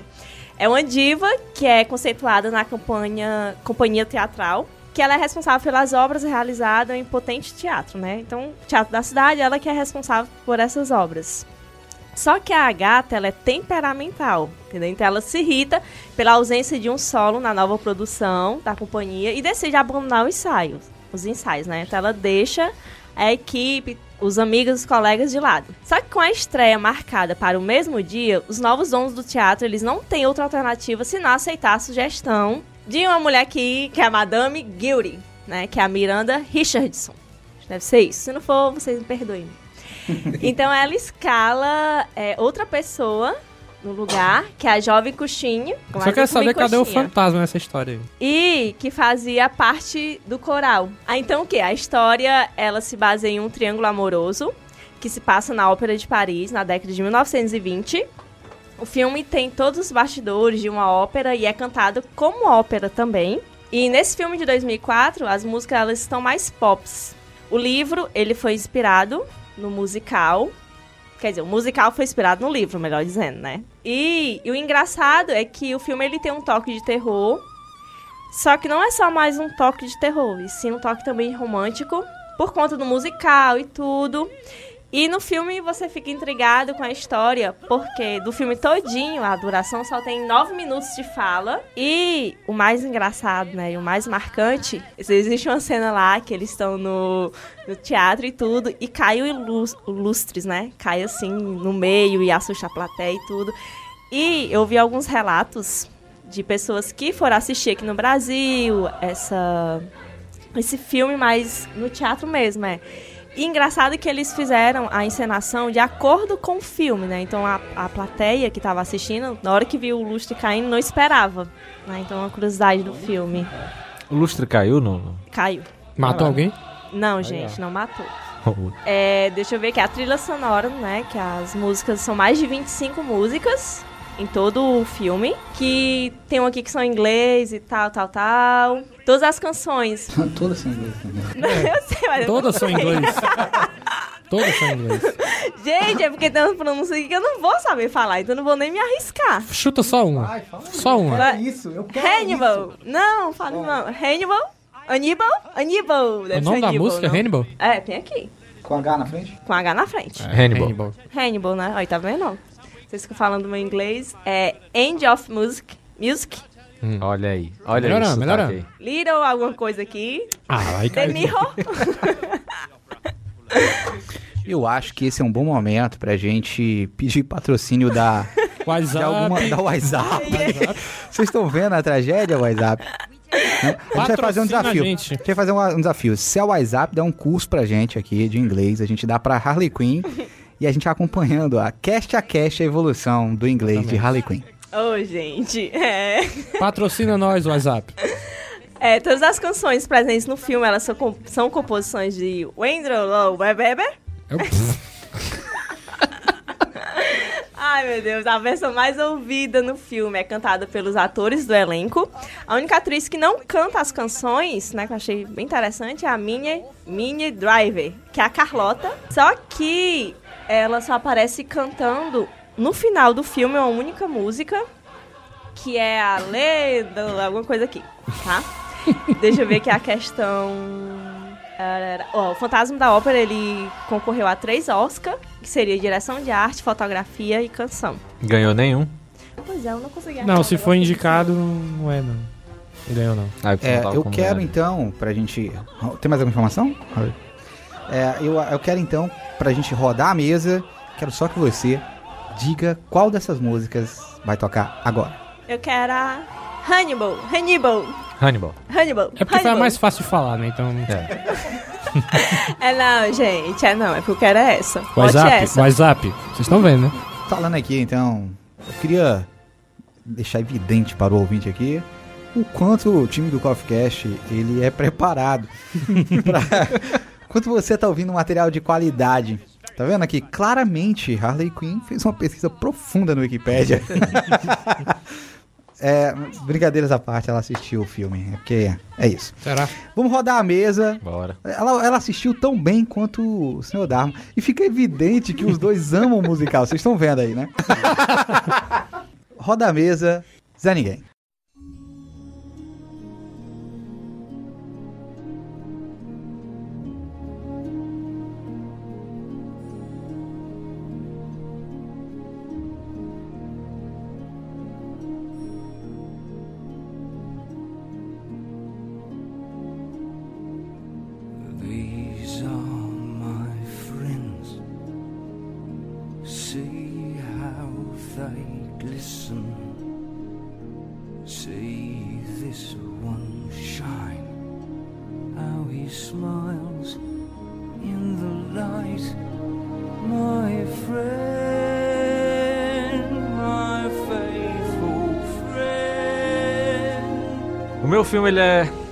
Triste, cara. Ele é... O Sweeney Todd, o barbeiro demoníaco da rua Flat. Fleet. Flat, eu quero dizer Tem Flat. dois S, é Cara, Fleet. agora pronto, o WhatsApp. Agora fudeu mesmo. É Não, Flat. mas é porque eu já ouvi a flat. sonoridade. É, flat, macho. Ah, se lascar, é, flat. ó, é o meu. Flat é uma casinha. A rua é minha, é flat. A gente fala cearenseis. Cearenseis, o que você falar tá valendo. Posso falar? Vá. Pronto. A Rua Flat, barbeiro demoníaco da Rua Flat. ele é com o Johnny Depp, roteiro, roteiro, roteiro não, é direção do Tim Burton. É, a história basicamente é um, um- Barbeiro. o barbeiro demoníaco da Rua Flash. Ele fez um pacto com o demônio? Não, ele Pra começar a história, ele é casado com uma doidinha lá que eu não vou lembrar o nome dela, tem É uma a filhinha e tudo. Helena não, fica na, não, é não. Não? Fique na sua aí, escute aí. Ele não Ele- se segura. É, ele quer, quer dar pitaco em todo. Ai, daí, mano. Ele é casado com uma lourinha lá, que eu não lembro o nome dela, acho que não sei se é Lucy. É, a Lucy. Ele é casado com ela, tem uma filhinha e tudo. Só que o juiz da cidade, ele é um cara deplorável e tudo, mulherengo, e ele se apaixona pela mulher do, do, do barbeiro, que não é o Sweeney Todd, o nome dele não é Sweeney Todd, é o Benjamin Barker. O, o É, juiz, Benjamin Barker. o juiz, ele é o Snape do Harry Potter, né? É, o Alan. Rickman. É, ele aí mesmo. Aí ele se apaixona pela doida e dá um jeito de prender o, o barbeiro pra ele poder ficar com a, com a mulher. Aí o cara fica preso durante 15 anos, fora do- da Inglaterra e tudo. Quando ele volta, já, né, 15 anos depois, a filha dele já tá um adolescente e tudo, e ele descobre que a filha dele tá sendo criada por esse juiz, que o juiz teria estuprado a, a, a mulher do barbeiro num evento lá. Ele foi pra uma festa e tudo, estuprou ela. Eu não lembro se ele chega a se casar com ela. Mas ele tem, é, tem essa sequência na festa que ele estupra ela. E depois a gente só vai ficar sabendo mais na frente, porque a personagem da Helena Bonham Carter diz que ela tentou se matar, ela tomou veneno. Só que aí ela não, ela não morre, ela fica com sequelas e tudo fica, fica perturbada. E o, o, o juiz fica cuidando da filha do, do barbeiro. Aí ele volta 15 anos depois pra Londres. Isso é 1738, se eu não me engano. E atrás de, de, de se vingar, né? Aí quando ele ele ele chega na, na rua Flat, que era onde ele morava e tudo. Flat. Fleet. Flat. A casa, Fleet. a rua é minha, então é rua Ah, Flat. isso é do Johnny Depp. Não, na, a rua é de, de Londres, na verdade. É, ele chega lá, né? Aí quando ele, quando ele chega, a casa de baixo é uma. Não sei se é uma padaria, porque só faz torta, não faz pão, né? Enfim, Tortaria. é uma tortaria, pronto. Que é da Helena Bonham Carter, que é a pior torta de Londres. Cara, é nojento quando ela tá. Essa sequência mostrando ela fazendo as tortas é nojenta. É barata passando por todo canto. A carne que ela usa, ela vai descrevendo que é carne de gato. E, e é, é nojento, é nojento. Mas pra finalizar a cena, ela mata uma barata que tá passando em cima da mesa com o rolo que ela usa pra abrir o- a massa Nada do pão. diferente cara. É nojento do, do demais. McDonald's, por exemplo. É isso aí que acontece. Cara, eu nunca vi a cozinha do McDonald's, então não, não posso dizer. A diferença é que no McDonald's eles não matam com sapato, eles matam com pão. Caralho. o pão do hambúrguer. Ele pá! joga no óleo lá da batata, né? Pronto. Pois é, aí ele. Ela reconhece ele. Se tinha uma chance do McDonald's patrocinar, Tem o Burger King. Olha, Burger King patrocina nós. Prefiro. Olha aí. O sanduíche deles é melhor. Eu sempre gostei, sempre preferi. é verdade, a barata é mais. Sim, aí a, a Helena Bonham Carter reconhece ele, aí ele pergunta se a casa lá de cima tá, tá vaga e tudo, aí ela leva ele lá em cima e ele encontra as, as navalhas dele, que são navalhas de prata, que aí é quando tem a melhor música do filme todo, que é a My Friends, que é a melhor música do filme. Eu já ia perguntar onde é que estava a música mesmo do filme. Não, o filme ele é todo musicado. Ah. A, a primeira sequência mostra ele chegando no barco, justamente lá em, em- Londres. Nessa cena ele já tá cantando, tem um, um outro pivetinho lá cantando, que é o cara que vai ajudar ele a resgatar a filha dele. Começa esse pivete cantando, aí depois ele entra. Que é. A, a música é falando sobre Londres. O Pivete começa cantando dizendo que não existe lugar como, como Londres, né? Tipo, Londres é o melhor lugar pra ele. Aí quando já chega o, o Johnny Depp, pra ele Londres é um, um buraco onde só tem a, a escória e tudo, entendeu? Aí daí segue. Aí quando chega nessa cena do que ele encontra a- as navalhas, a melhor música, a melhor música do filme é essa. Que é. My Friends. É, é foda. Aí quando termina a música, ele estende assim o braço. Aí diz, é, não vou saber em inglês, mas ele diz que. É. O Zé Ninguém tá estirando o braço aqui. Só É, eu estirei o braço porque eu tá- estou representando agora. Ele tá atuando aqui. É, enfim, meu braço está completo novamente. A relação de amizade dele com, a- com as navalhas é, foda. É um prequel de Eduardo Mãos de Tesoura. Não porque são navalhas. Pai do Eduardo Mãos de Tesoura. Tataravô. Pois é. Aí o filme ele, ele gira em torno dessa, dessa vingança, né, dele. É, tem uma sequência que ele tem a chance de matar o juiz e ele não mata, porque a Helena Bonham Carter disse que ele não fizesse isso agora, que ele deixasse mais pra frente. É massa que tem o, o Sacha, Sacha Baron Cohen, sei lá. Sacha Baron Cohen, né? Pois é, ele é um... um Borat. É, o Borat, ele é um, um barbeiro italiano também. É, é enxame, essa, essa parte é, é mais, é mais comédia, mas o filme todo ele é, ele é bem pesado, assim. Sanguinário, tem sangue. É tipo estilo Tarantino, tem muito sangue, Corta os sangue pescoços, aí E ati- a- ele ativa um mecanismo, né? Que a cadeira vai pra trás e o corpo desce, né? É, o, o- A estética Tim Burton, é, É. dá pra observar no, no filme? Dá, assim, o, o visual é aquele visual louco, perturbado, assim, né? O, o. Johnny Depp, ele tá. É, gótico, o Johnny Depp ele tá com cabelão Preto e branco. só com uma mecha branca na- no cabelo, mas é tipo vestindo couro. A Helena Bonham Carter com aqueles vestidos vitorianos, mas bem detonado, cabelo assanhado, como sempre. Mas é, é, a, a primeira vítima dele é justamente o Sacha Baron Cohen, porque. Já dando spoiler, né? É, não, tem Não, spoiler. vai ter spoiler em tudo. Tu, tu deu spoiler pra caramba de Grease aqui. Mas Grease É. tem 40 anos. né? Sim, cara. Não, a gente vai fazer um especial e não pode dar spoiler? Não, não é só dá assim, spoiler. gente, é um filme que tem música, acabou, é? É. Pois é, a primeira vítima é o Sacha Baron Cohen porque ele ele reconheceu o, o, o personagem, né, o do Johnny Depp, porque o Johnny Depp quando ele volta pra, pra Londres, ele tá com outro nome, ele é o Sweeney Todd, né? Ele assume essa identidade do Sweeney Todd. É, e o Sacha Baron Cohen reconhece ele porque quando ele era criança, ele viu o Johnny Depp é, é, barbeando e ele reconheceu as navalhas de prata do Johnny Depp, né? E ele vai extorquir o Johnny Depp. Ele, pra- só voltando um pouquinho. Ele reconhece justamente numa cena que ele tá numa praça, dizendo que é o melhor barbeiro, não sei o que, que foi barbeiro do Papa, não sei o que, não sei o que lá. E o Johnny Depp propõe a ele uma disputa de, ba- de barbeiros, né? Ah, tipo Masterchef, só que de barbe barbeiro. Aí Barberchef. ele tá lá, o Sacha Baron Barbeiro em Cohen inglês, né? Barber. É? Não sei, acho que é. o Sacha Baron Cohen começa todo bichão, faz a passa lá o creme no rosto do cara e vai barbear e cantando e não sei o que. E o Johnny Depp lá só preparando e tudo. Enquanto o Sacha Baron Cohen aqui é, o que acontece com, com todos os filmes do Johnny Depp, né? Ele deixou de ser Sweeney Todd. Sweeney Todd. Ele é, o É, Johnny é, Depp em todas as cenas agora, né? Que a gente só se refere. Não, o Johnny Depp fez isso, o Johnny Depp fez É. aquilo. Aí, tipo, ele tá lá. Enquanto o Sacha Baron Cohen tá, tá fazendo uma nota lá na, na música, ele estende a nota. O Johnny Depp, ele barbeia o cara assim com três, sei lá, três, quatro golpes assim. Pronto, o cara tá com a barba perfeita e tudo. Aí ele ganha essa, essa competição. Aí depois disso já passa o, o Sacha Baron Cohen indo lá, extorquir ele, dizendo, ó, eu sei quem você é, então você vai ter que me dar metade do que você ganhar aqui na barbearia, não sei o quê.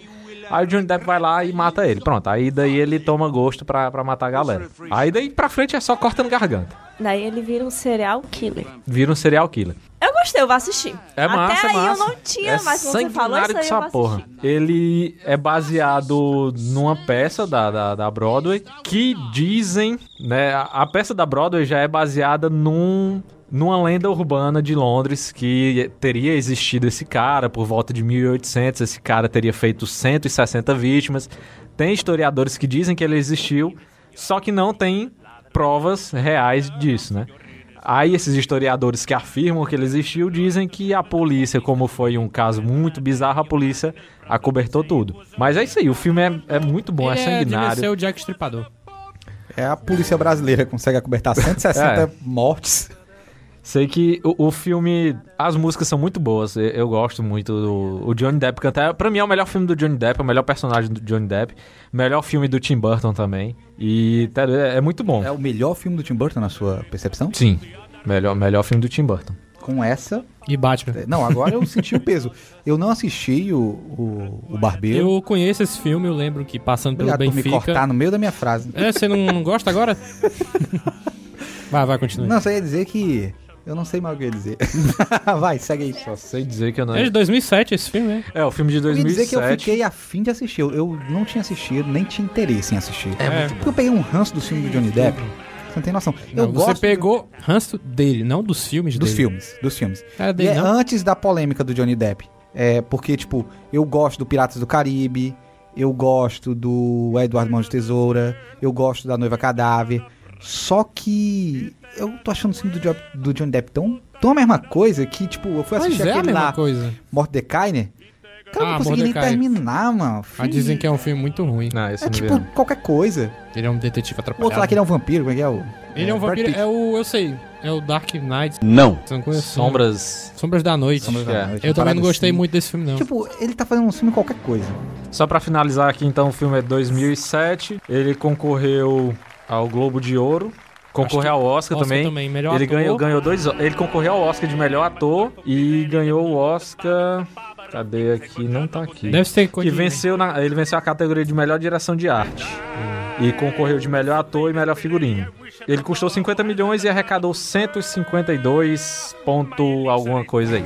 Três vezes mais. Pois é, ele fez, fez dinheiro, conseguiu fazer dinheiro. Só é, complementando, aqui- não, só colocando aqui uma deixa que o Grão Mestre falou sobre o Johnny Depp, Johnny Depp. Gente, pagando bem que mal tem. Oxe, Isso é nome o de filme. vai ganhar dinheiro, não vai fazer filme. É igual o Nicolas Cage, né?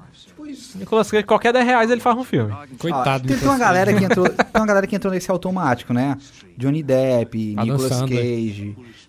Val Adam Sandler é favor que a galera faz pra ele, só pode. O Val Kilmer ainda faz filme, eu nunca nem vi mais ele. Ele vai voltar agora do- no Top Gun 2. Eu ia falar do Keanu Reeves, é outro cara que tipo, Não. fazer Não, uns... Keanu Reeves. Não, o Keanu Reeves faz um filme aí qualquer, mano. O que, que, que ele faz de importante? Matrix. John Wick. E John Wick. John, macho, pra ter noção, John Wick Mas, né? 3 ele vai estar de cavalo, doido. Meio da rua. Cara, sabe dizer que isso não é um filme qualquer coisa, mano? Olha o, o Keanu Reeves, mano. Tá bom. é Mas depois ok. do cara que assiste o quê? O filme aí, Rei Merda, e não... Meu namorado é um zumbi. Não a assiste assiste Miss- sabia de menos. E não assiste Missão Impossível e pariu. 007. Vá pra Mas eu, em que momento algum, falei que esses filmes eram bons. Eu disse que eu assisti. Assistiu um, Esse cara um. não merece moral, não, mas. Não merece, não. Não merece consideração. Eu sou ponto Ataquei ele no Facebook eu queria tacar mais. Aqui. É, eu tô vendo aqui a perseguição. Opressão.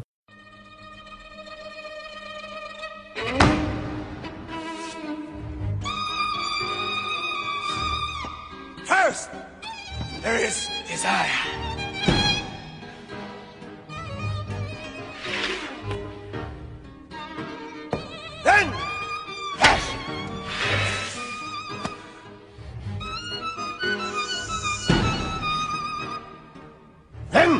Suspicion.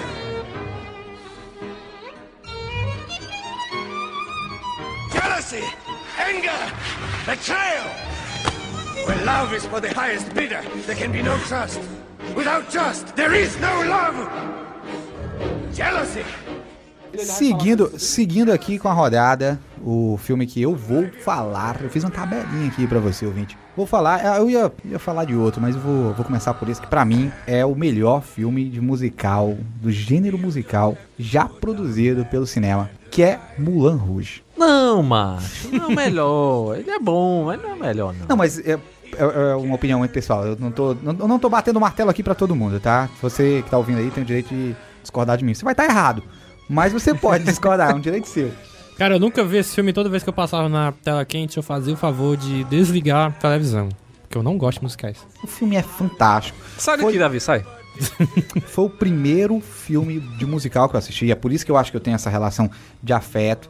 Eu nunca tinha assistido um musical na minha vida e assisti Mulan Rouge. Acho que eu assisti pouco tempo depois do lançamento. Assim, ele saiu em 2001, filme é de 2001. Eu, acho- eu devo ter assistido. Qual o nome do diretor? Baz Luhrmann, né? É um nomezinho bizarro, peraí. Acho que é isso. Baz É o Luhrmann. Baz Luhrmann. É. Baz Luhrmann. Isso aí. Eu- É eu o acho. diretor do Luhrmann. Grande Gatsby. Romeu e Julieta, né? Do... Grande Gatsby. É.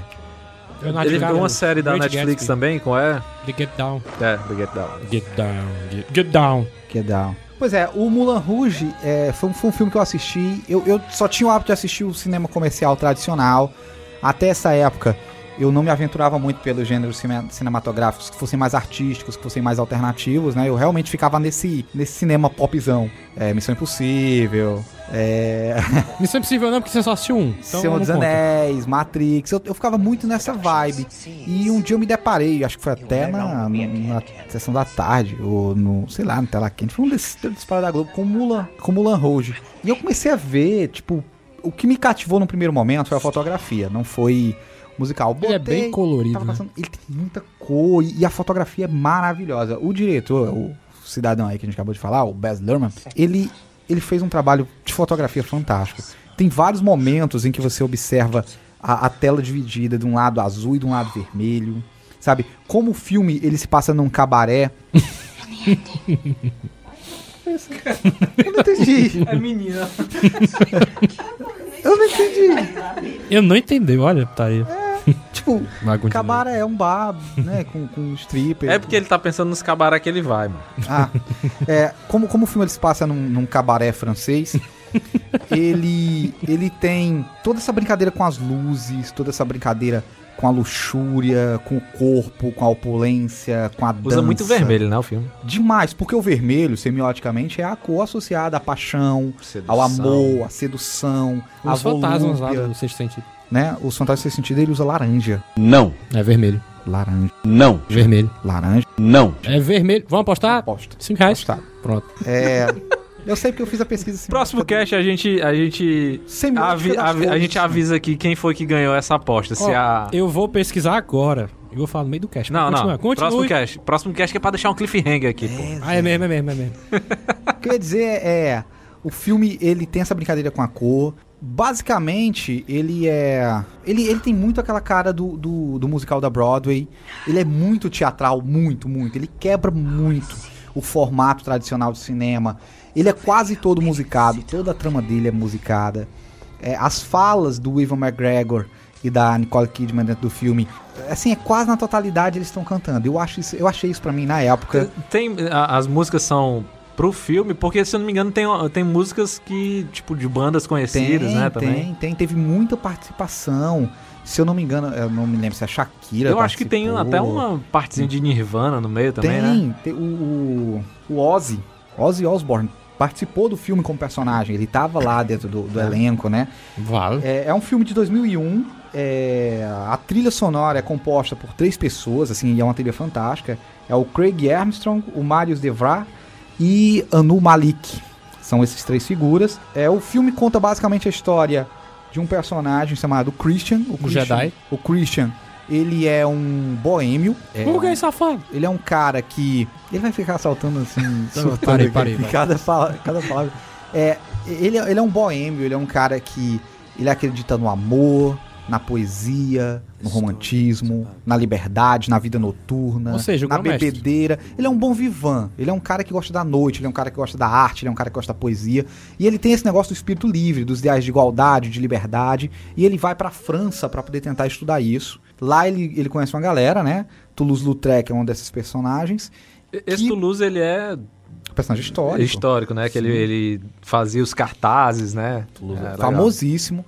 E eles acabam se juntando ali, tem um argentino, é, enfim, e eles se juntam e ele começa a frequentar esse cabaré, que é o Moulin Rouge, e ele se envolve com a personagem da Nicole Kidman, que é a Satine. Ah, eu achava que a Nicole Kidman fosse a Mulan Rouge. Não, Moulin Rouge é o nome do cabaré. Ah. E o, o, o cabaré ele tá sendo tombado, ele, ele vai ser... O Moulin Rouge, inclusive, é um, é um, um cabaré famosíssimo Existe? na, na- em Ah, Paris, né? Pra, pra quem não sabe. O filme base, é, é, cita ele como inspiração, mas ele é um, um, um cabaré real. E a person... eles têm um romance ali, só que é aquela história bem Romeu e Julieta mesmo, a, a história do amor proibido. Ela gosta dele, ele gosta dela, os dois vivem esse amor lascivo, um misto de paixão romântica com desejo carnal, só que Bonito, né? mano? Caralho. o, do- o- o cara que comprou o cabaré pra revitalizar, pra transformar ele num teatro grande, ele também se interessa pela Satine e meio que fica sendo um empecilho. Olha, se eu Aquele cara tem muita cara de vilão, viu? Tem, não tem? Tem, tem o cara de vilão da porra. ele. Eu também acho. É, ele vai pagar e como ele vai pagar, ele diz assim, não, ela vai ficar comigo. É, ele meio que, que força ela, porque é ele que tá investindo no teatro, a ficar com ele. E ela não quer, a princípio, mas ela descobre que ela tem uma doença terminal. Ah. E ela tem uma doença terminal. Ah, não. E ela Spoiler. acaba decidindo ficar com o Duke e não com o Christian. Por quê? Porque se ela não ficar com, com o Duke, o Duke ameaçou matar o Christian, não investir no cabaré, e ela pensa o seguinte: se eu ficar com ele, eu vou morrer e ele vai sofrer. Então ela prefere sequer iniciar esse relacionamento. Só que aí tem toda uma trama reviravolta, ela acaba ficando com ele. E no final, eles estão ensaiando uma peça lá do, do, do tocador de cítara hindu. E ele vai, invade a peça. E o legal é isso, que fica toda hora fazendo essa quebra da quarta parede, porque é uma peça dentro de um filme musical que é uma peça. Aí na hora que eles estão encenando, você não sabe se estão encenando a peça dentro do filme ou se aquilo é parte do musical que está acontecendo fora. É um negócio é, é, de, de uma linguagem metalinguística fantástica. O filme é lindo, lindo nesse sentido, assim. Porque é uma peça dentro de uma peça, é um Inception. É uma peça dentro de uma peça E dentro eu de uma peça. buguei agora. Quando ele vai lá e ele faz o papel do hindu, ele meio que se declara com ela, eles fazem uma, a música final é maravilhosa. Eu peguei até o nome da música aqui pro nosso editor soltar. De- essa essa não é a música que eu quero indicar desse, desse musical, mas Não, então nem fale. mas eu vou dizer o nome que é a Como What My Finale, né? Pera, Come What My Finale. A música final em que ela canta pra ele, primeiro ele- ela, ela canta pra ele, ele- ela realmente se arrepende de estar com o cara, assim, não quer saber, foda-se, eu vou ficar com o cara mesmo, tô afim dele, e a gente vai viver esse amor. E ela decide ficar com ele, ela canta, ele retribui musicadamente também. E o Evan McGregor canta pra caralho, eu fiquei chocado, fiquei chocado, usou a força ali pra cantar. E Os midi-chlorians. no final, eles acabam ficando junto e a cena final ela, ela, ela é de uma dramaticidade absurda, porque eles estão cantando ali, aí vai tendo uns flashes, tendo uns cortes, aquele negócio que é tradicional do musical, as lacunas de tempo vão se passando, aí eles, estão junto e ela morre nos braços dele no fim. Ah, não. Puta que pariu. Ele percebe que ela tá doente, ela acaba morrendo e o filme termina contando um ano depois, eu acho que é tuberculose, Harley Quinn tá dizendo aqui, mas eu acho que é isso mesmo. Que era o mal na, na época, né?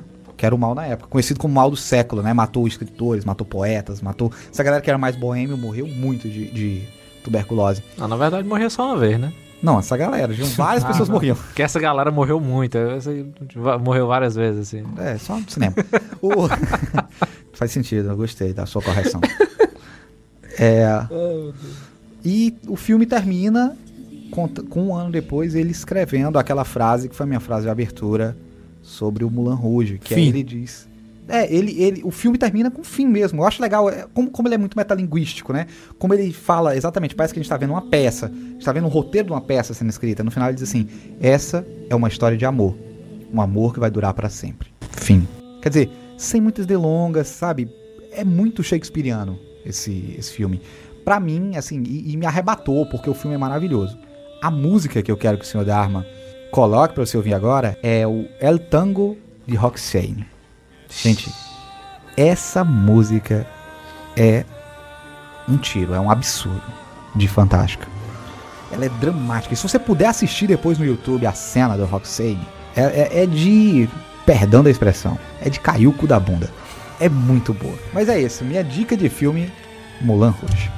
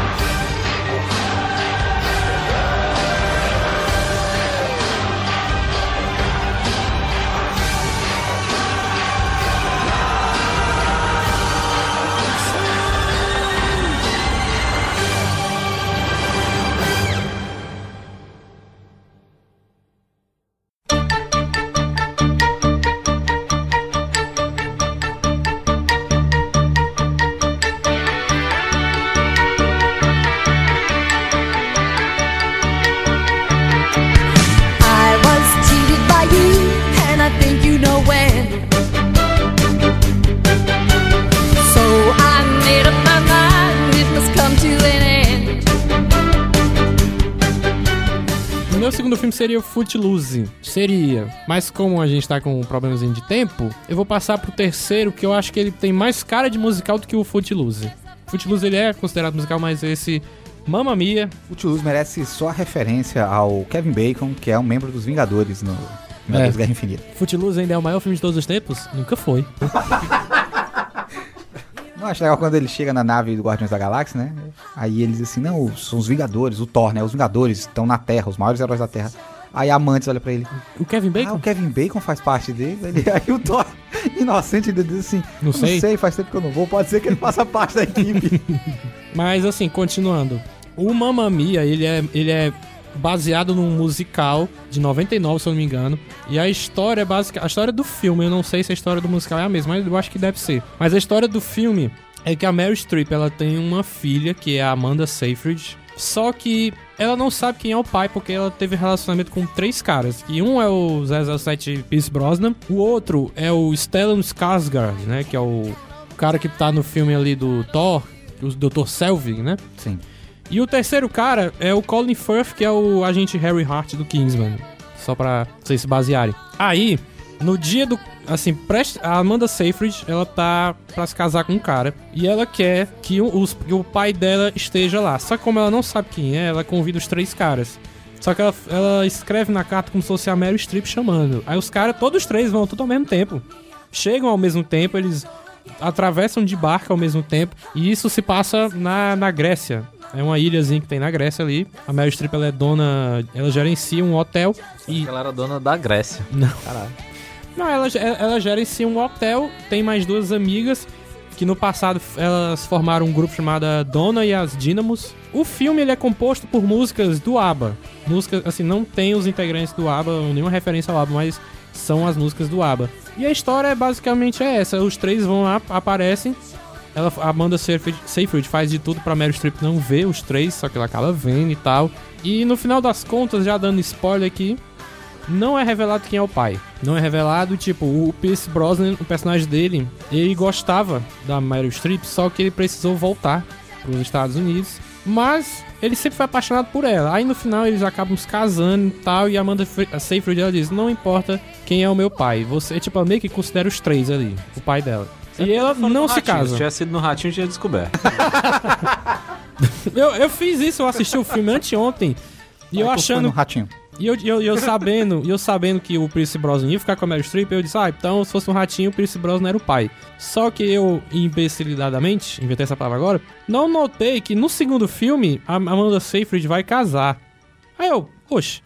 Ou seja, no primeiro filme ela não casa no final. Ela vai casar agora. Estreou agora, quinta-feira, no, no dia da gravação que estamos aqui, dia 3 de agosto, estreou ontem, dia 2, então... É meio que um jabá, se você gosta de musical, gosta de ABBA e gosta do filme Mamma Mia, vai assistir. E assim, não tem. Se fosse pra escolher uma música, não tem como escolher. São várias músicas fodas do ABBA. Mas, como o nome do filme é Mamma Mia, eu vou escolher a música Mamma Mia. Here we go again. É. My night. Animado, né, cara? É um filme muito animado. Dá pra assistir de Muito boa. alto astral. E. Ah, só pra Meryl fechar. fucking Mary fucking. Streep.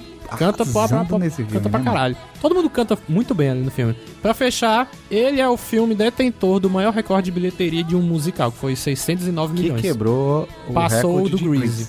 30 anos depois ele quebrou o recorde. Roda foi mesa- quebrado, na verdade, né? Roda a mesa, Harley Quinn.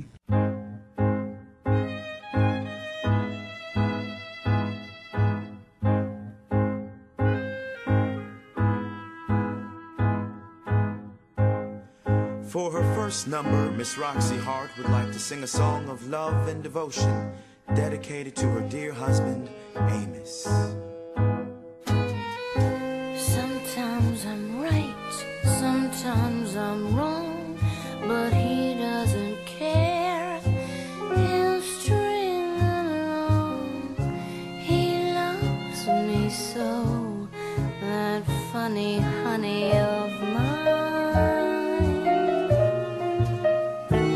É, o meu filme é Chicago, 2003. Eita, carai. É foda. Ainda bem que tu falou. É muito. É um filme superestimado pra caralho, todo mundo disse. É muito bom, é muito bom. Ganhou o Oscar da- Ganhou, pra fazer lama. Justamente, ganhou, mas não devia. Tem, tem uma galera que disse que o, o Chicago é um daqueles filmes que ganhou Oscar de melhor filme que nem merecia. Tinha outro- que tinha outros melhores, assim. Ai, gente, o pessoal sabe de nada. Vai. Mas se for 2003, tinha o Senhor dos Anéis, como é que pode? Ah, não. O filme é de 2002, é assim. O filme de 2002 Ei, o ganhou é, o Oscar da, de 2003. da é Harley assim. Quinn, calado, calado aí. Tá vendo aí, né, produtor? Porque eu sofro. é, vamos lá, gente. Chicago, ano de 2003, Não. que é direção de Robert Marshall. Elenco René. eu- René Zellweger. Zellweger. Isso mesmo. Richard Gere. Catherine Zeta, Jones. É, Catherine Zeta Jones e o Richard. Gere. Gere. Sei lá. Que é o que? A Velma Kelly, que é a Caterina, é uma famosa dançarina. Que também é a principal atração da boate onde ela trabalha. Que após matar o marido, é, a Velma entra em uma seleta lista de assassinas de Chicago. A qual, no qual é controlada pelo Billy, que é o Richard, e um advogado que busca sempre aproveitar o máximo da situação. Então o Richard já não tinha aquela confiança, já não era de confiança, né?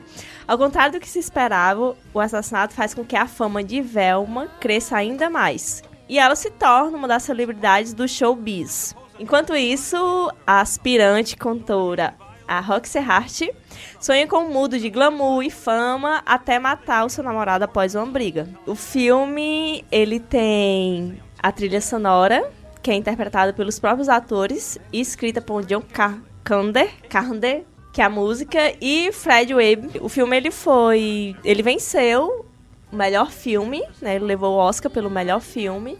Melhor atriz coadjuvante foi da Catherine Zeta-Jones. Melhor edição, ganhou melhor figurino, melhor direção de arte, fora outros que ele, outras categorias também que ele foi indicado. Venceu melhor ator comédia musical, que foi o Richard e René. Isso aí já é o Globo de Ouro, né? Ah, é, desculpa, gente, isso aqui é o Globo de Ouro, tá? É verdade. E é isso, gente. O filme. Esse filme ele é, é massa. Tem a, a sequência que elas estão na prisão e cada uma vai dizer, é, é, cantando o por que, que elas foram presas, né? O que, que elas fizeram pra estar presas lá. É, pra- acho que a, a música mais massa do, do filme é essa sequência, que eles estão cantando por que, que foram presas. É, e só lembrando que existe uma rivalidade delas, né, entre as duas. Que dentro da prisão mesmo, uma quer ser mais famosa do que a outra, porque o intuito delas é tentar conseguir fugir da pena de morte, né? Então tem uma cena lá que eu achei bem engraçado, que a Caterine, ela tá presa, evidentemente, do outro lado da cela, né? E ela começa a dançar, entendeu? Começa a cantar e empolga também as outras presas a fazerem o mesmo. Tem outra música massa que é do John C. Reilly, né? Acho que é John C. Reilly, que é o Mr. Cellophane, é massa também, pra caralho. Show de bola. E o que a gente aprende com Chicago é que se você souber sapatear, você é inocente. Pronto, Basicamente você é inocentado. isso. Mas é, feliz que a Harley Quinn tenha trazido esse filme, porque pra mim é, assim, caraca, apesar do senhor Dharma dizer que é superestimado sem ter assistido o filme, Não, é porque eu vejo opiniões de muitos críticos dizendo crítico que... não sabe de nada. Acho legal que crítico, quando, quando diz assim, ai, Batman vs Superman é uma bosta. Não, ninguém tem que ouvir crítico, não. Aí quando o crítico diz que o filme, ah, o Chicago é ruim, agora tem que ouvir o crítico. Não, Foi saber, não. muita gente, não foi só um, dois ou três, era um Não, bocado. mano, não. Whatever. Sabe nada não. O filme é foda. Tchau. O filme é foda. Vou rodar a mesa aqui. Gostei, Chicago. Aliás, Palmas pra escolha da, da Harley Quinn. aliás, acho que todo mundo devia assistir esse filme. E agora, Zé Ninguém com sua segunda indicação.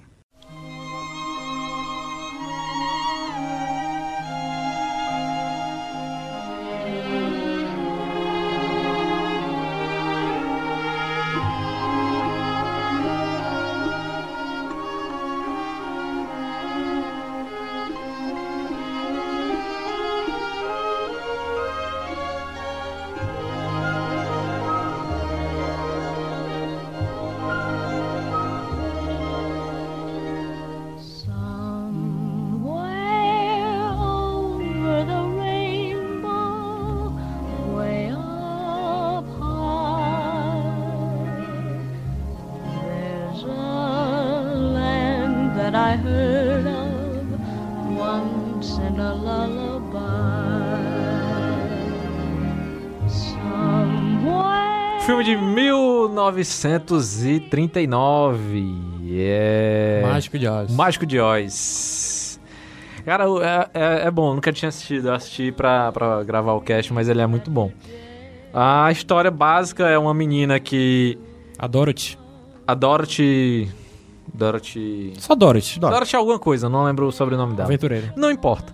Começa o filme ela, ela correndo pra casa porque o cachorro dela, o Totó, mordeu uma senhora lá e a senhora vai com a intimação, uma ordem da polícia que ela pode levar o cachorro embora. Aí ela leva o cachorro embora, sendo bem rápido aqui na sinopse. Ela leva o cachorro embora, o cachorro foge e volta pra casa. Claramente um meliante, Totó. Meliante, total meliante. Ele volta pra casa, ela pega o cachorro porque ela imagina que a mulher vai atrás dela de novo e ela foge com o cachorro. No meio do caminho ela encontra um cara lá que é um mágico e tudo que diz pra ela ele é um charlatão, mas ele acaba fazendo ela acreditar que a tia dela, que é quem cuida dela, tá doente. E ela volta correndo pra casa, só que aí acontece um tornado. E esse tornado. É no Kansas, né? No Kansas.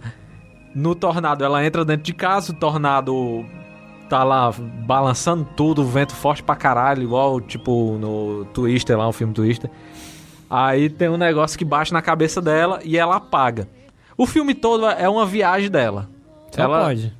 Hã? Só pode ser. É, não, o filme todo é a viagem não, dela. Eu não sabia desse detalhe, então agora sabendo, É. não existe Tipo, magia. A, a bruxa, a bruxa é essa senhora que foi mordida pelo cachorro. A bruxa do oeste, né? É, é justamente essa senhora. Tanto é que na, quando ela tá dentro, depois que ela leva a pancada, ela fica meio sonolenta. Aí quando ela levanta, ela vê a casa dentro do, do furacão.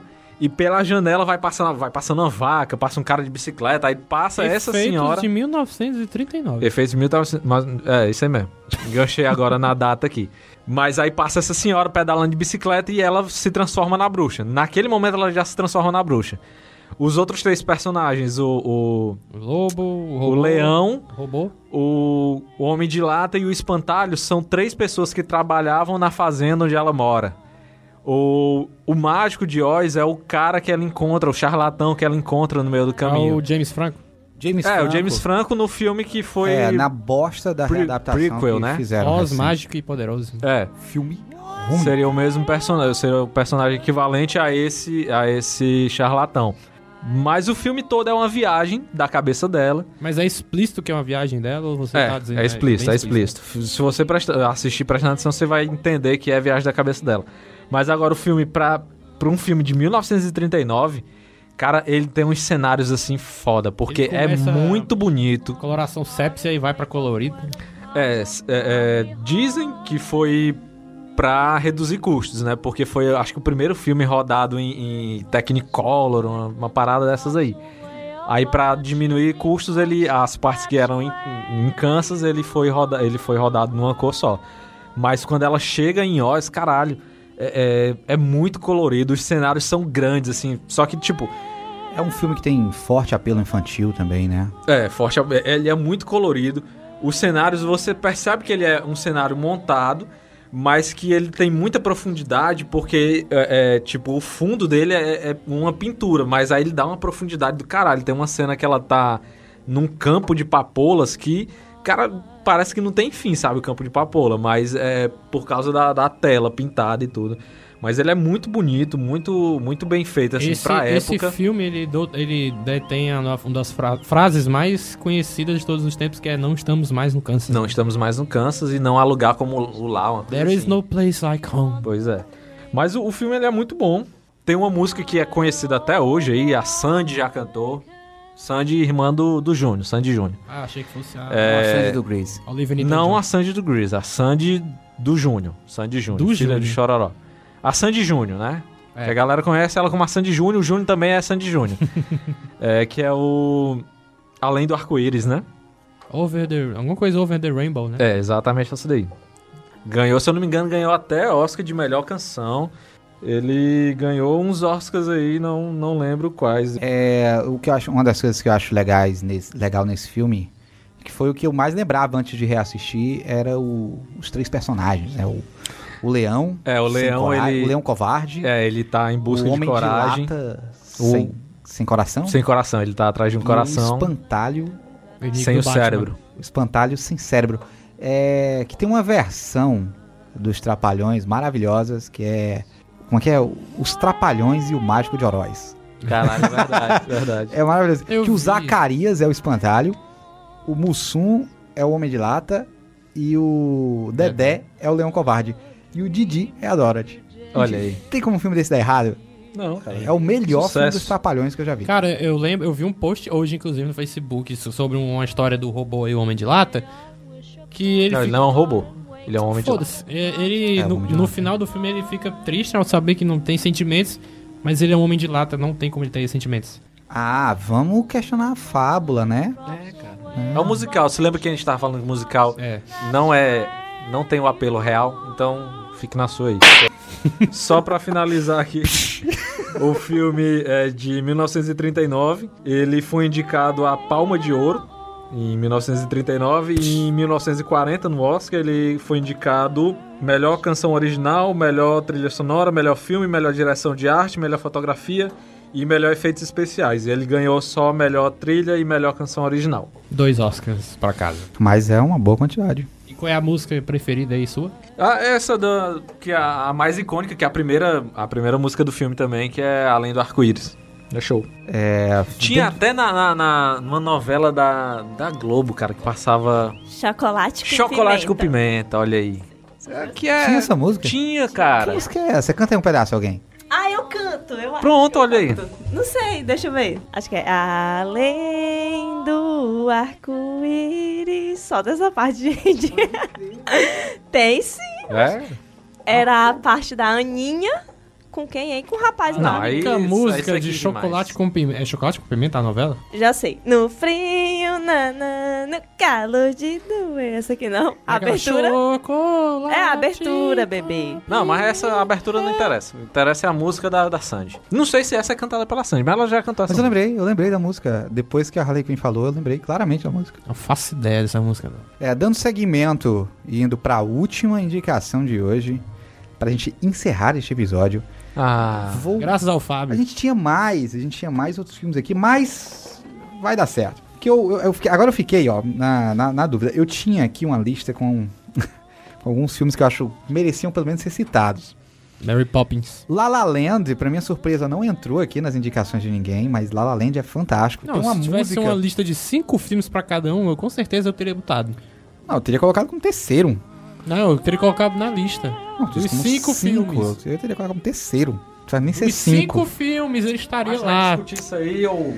Cara, Que tem uma música fantástica, que é a City City of Stars. Cara, Ganhou o Oscar. que música, cara. É, é só. A minha absurda. preferida é a primeira. Eu não gosto muito dessa, não. É muito parada mesmo. É. Eu assisti pra falar neste episódio o Caminhos da Floresta.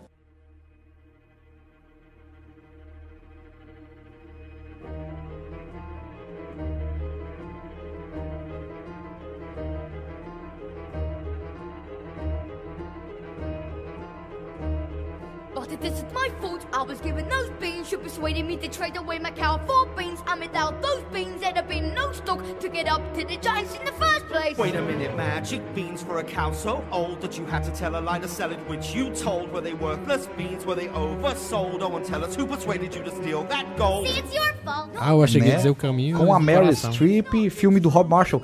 Mesmo diretor do Chicago, só que diferente do Chicago, em que ele, que ele avacalhou e conseguiu arrastar uma porrada de Oscar, ele vem aqui e faz o Caminhos da Floresta, Into the Woods.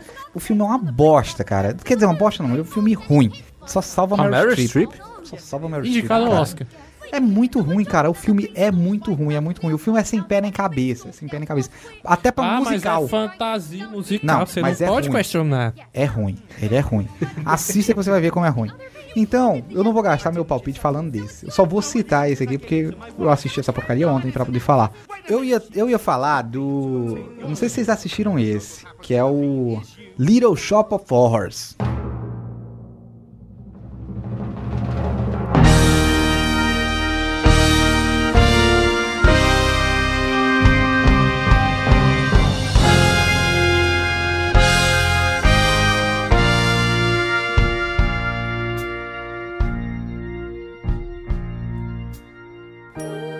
21st day of the month of September, in an early year of a decade not too long before our own, the human race suddenly encountered a deadly threat to its very existence.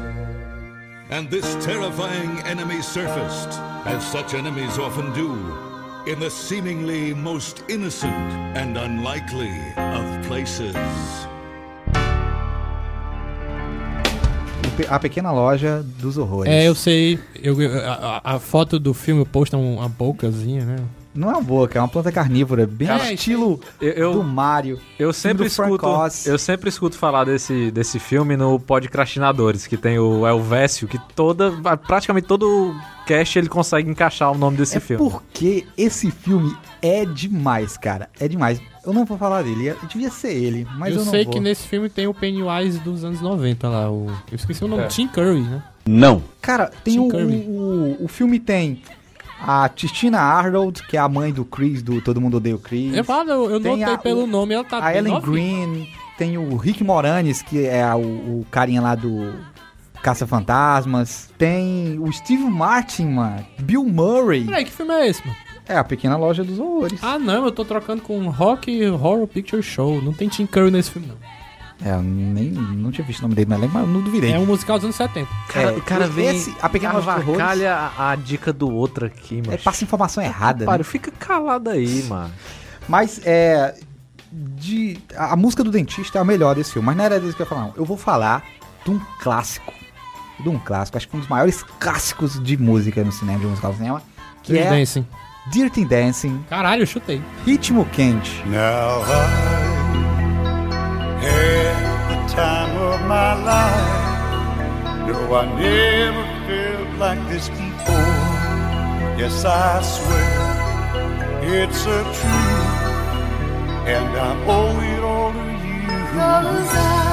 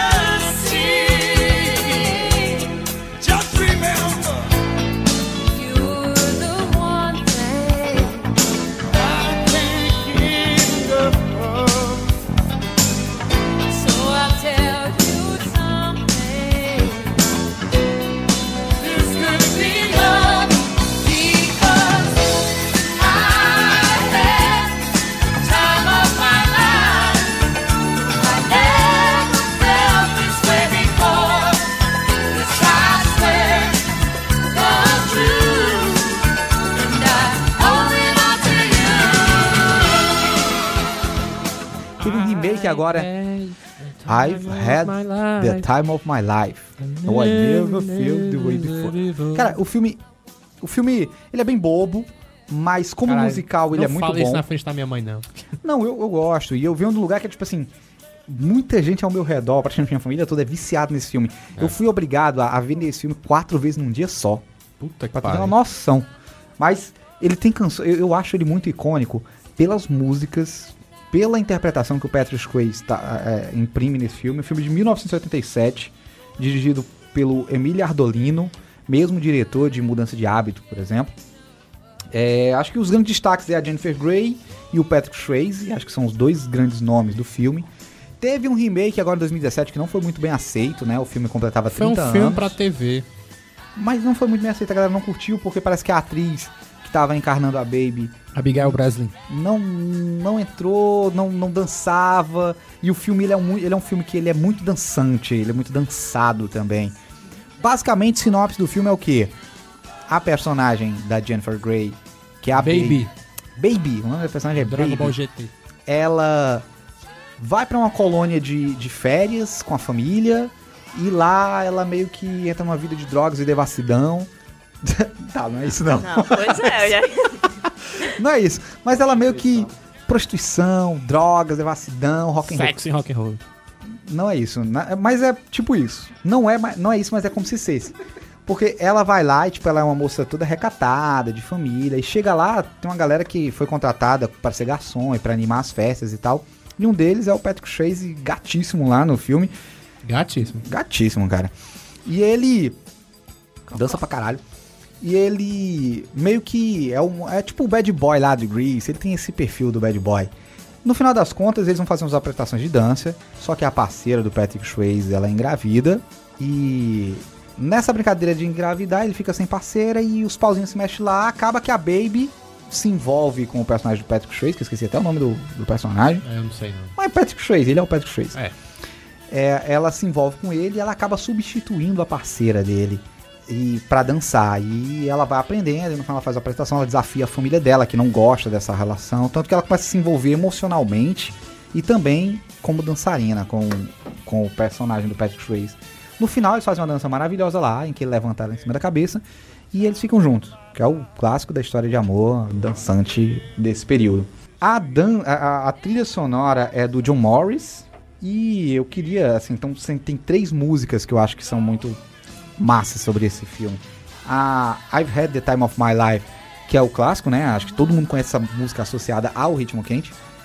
Mas eu queria que o nosso editor colocasse agora é a Hungry Eyes.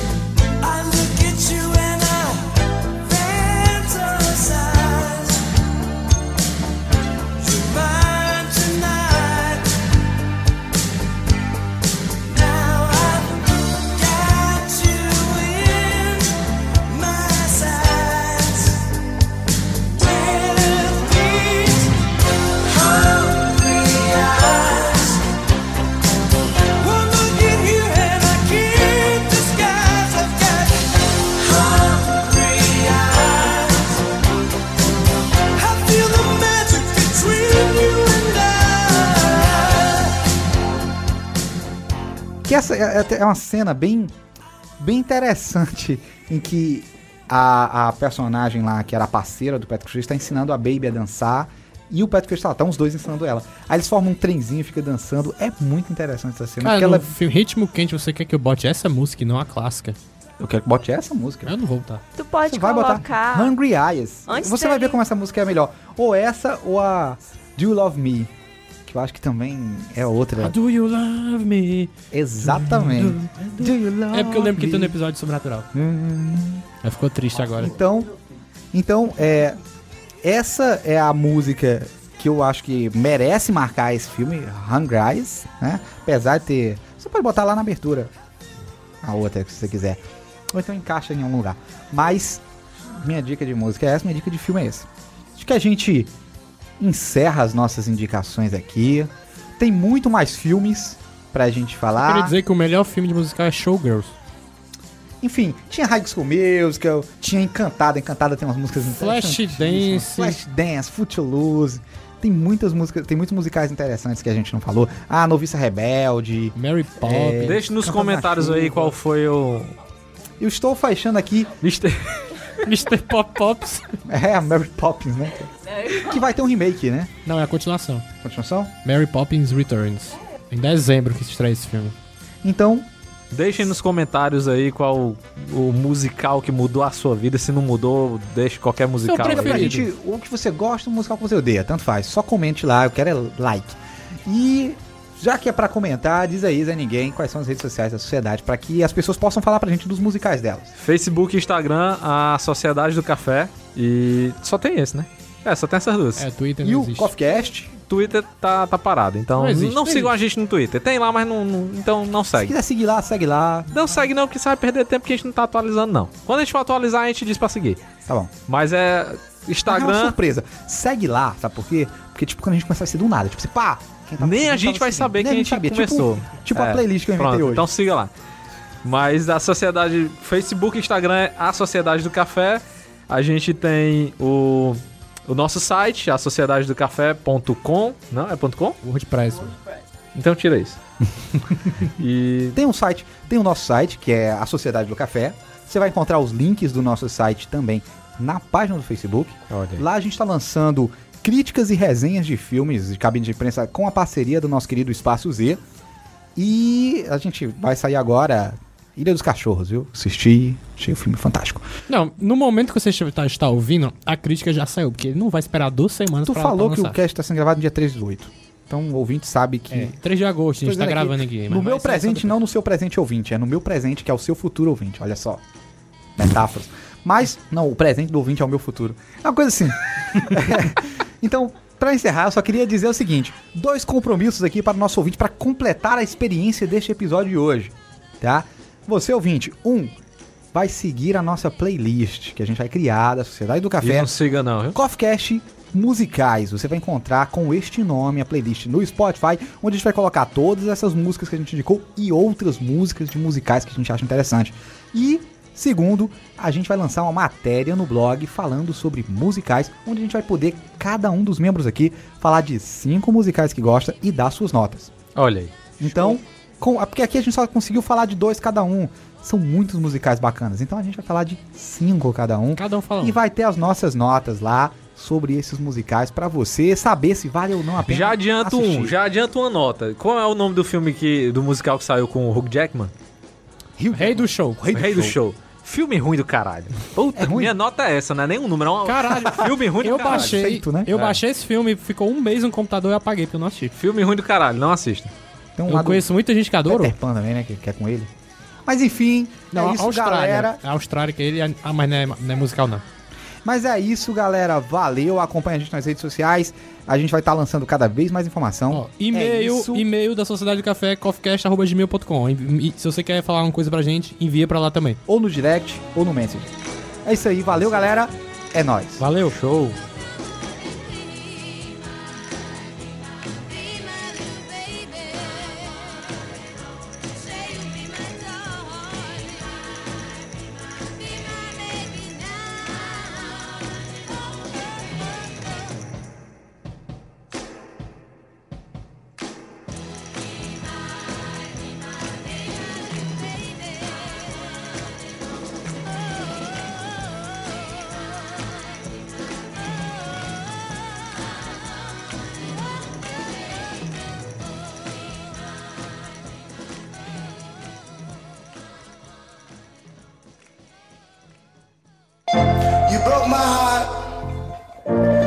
Couldn't dance.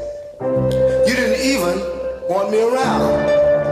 And now I'm back to let you know I can really shake 'em down.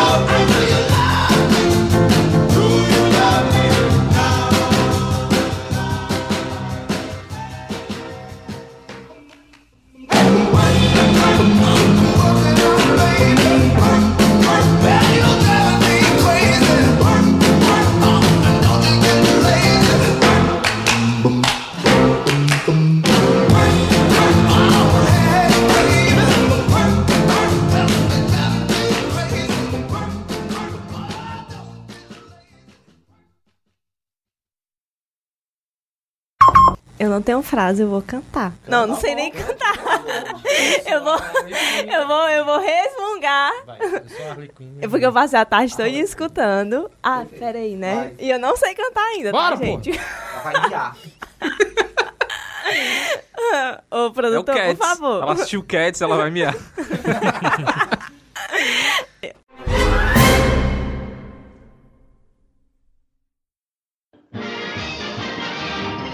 podcast teve edição Davi Cardoso.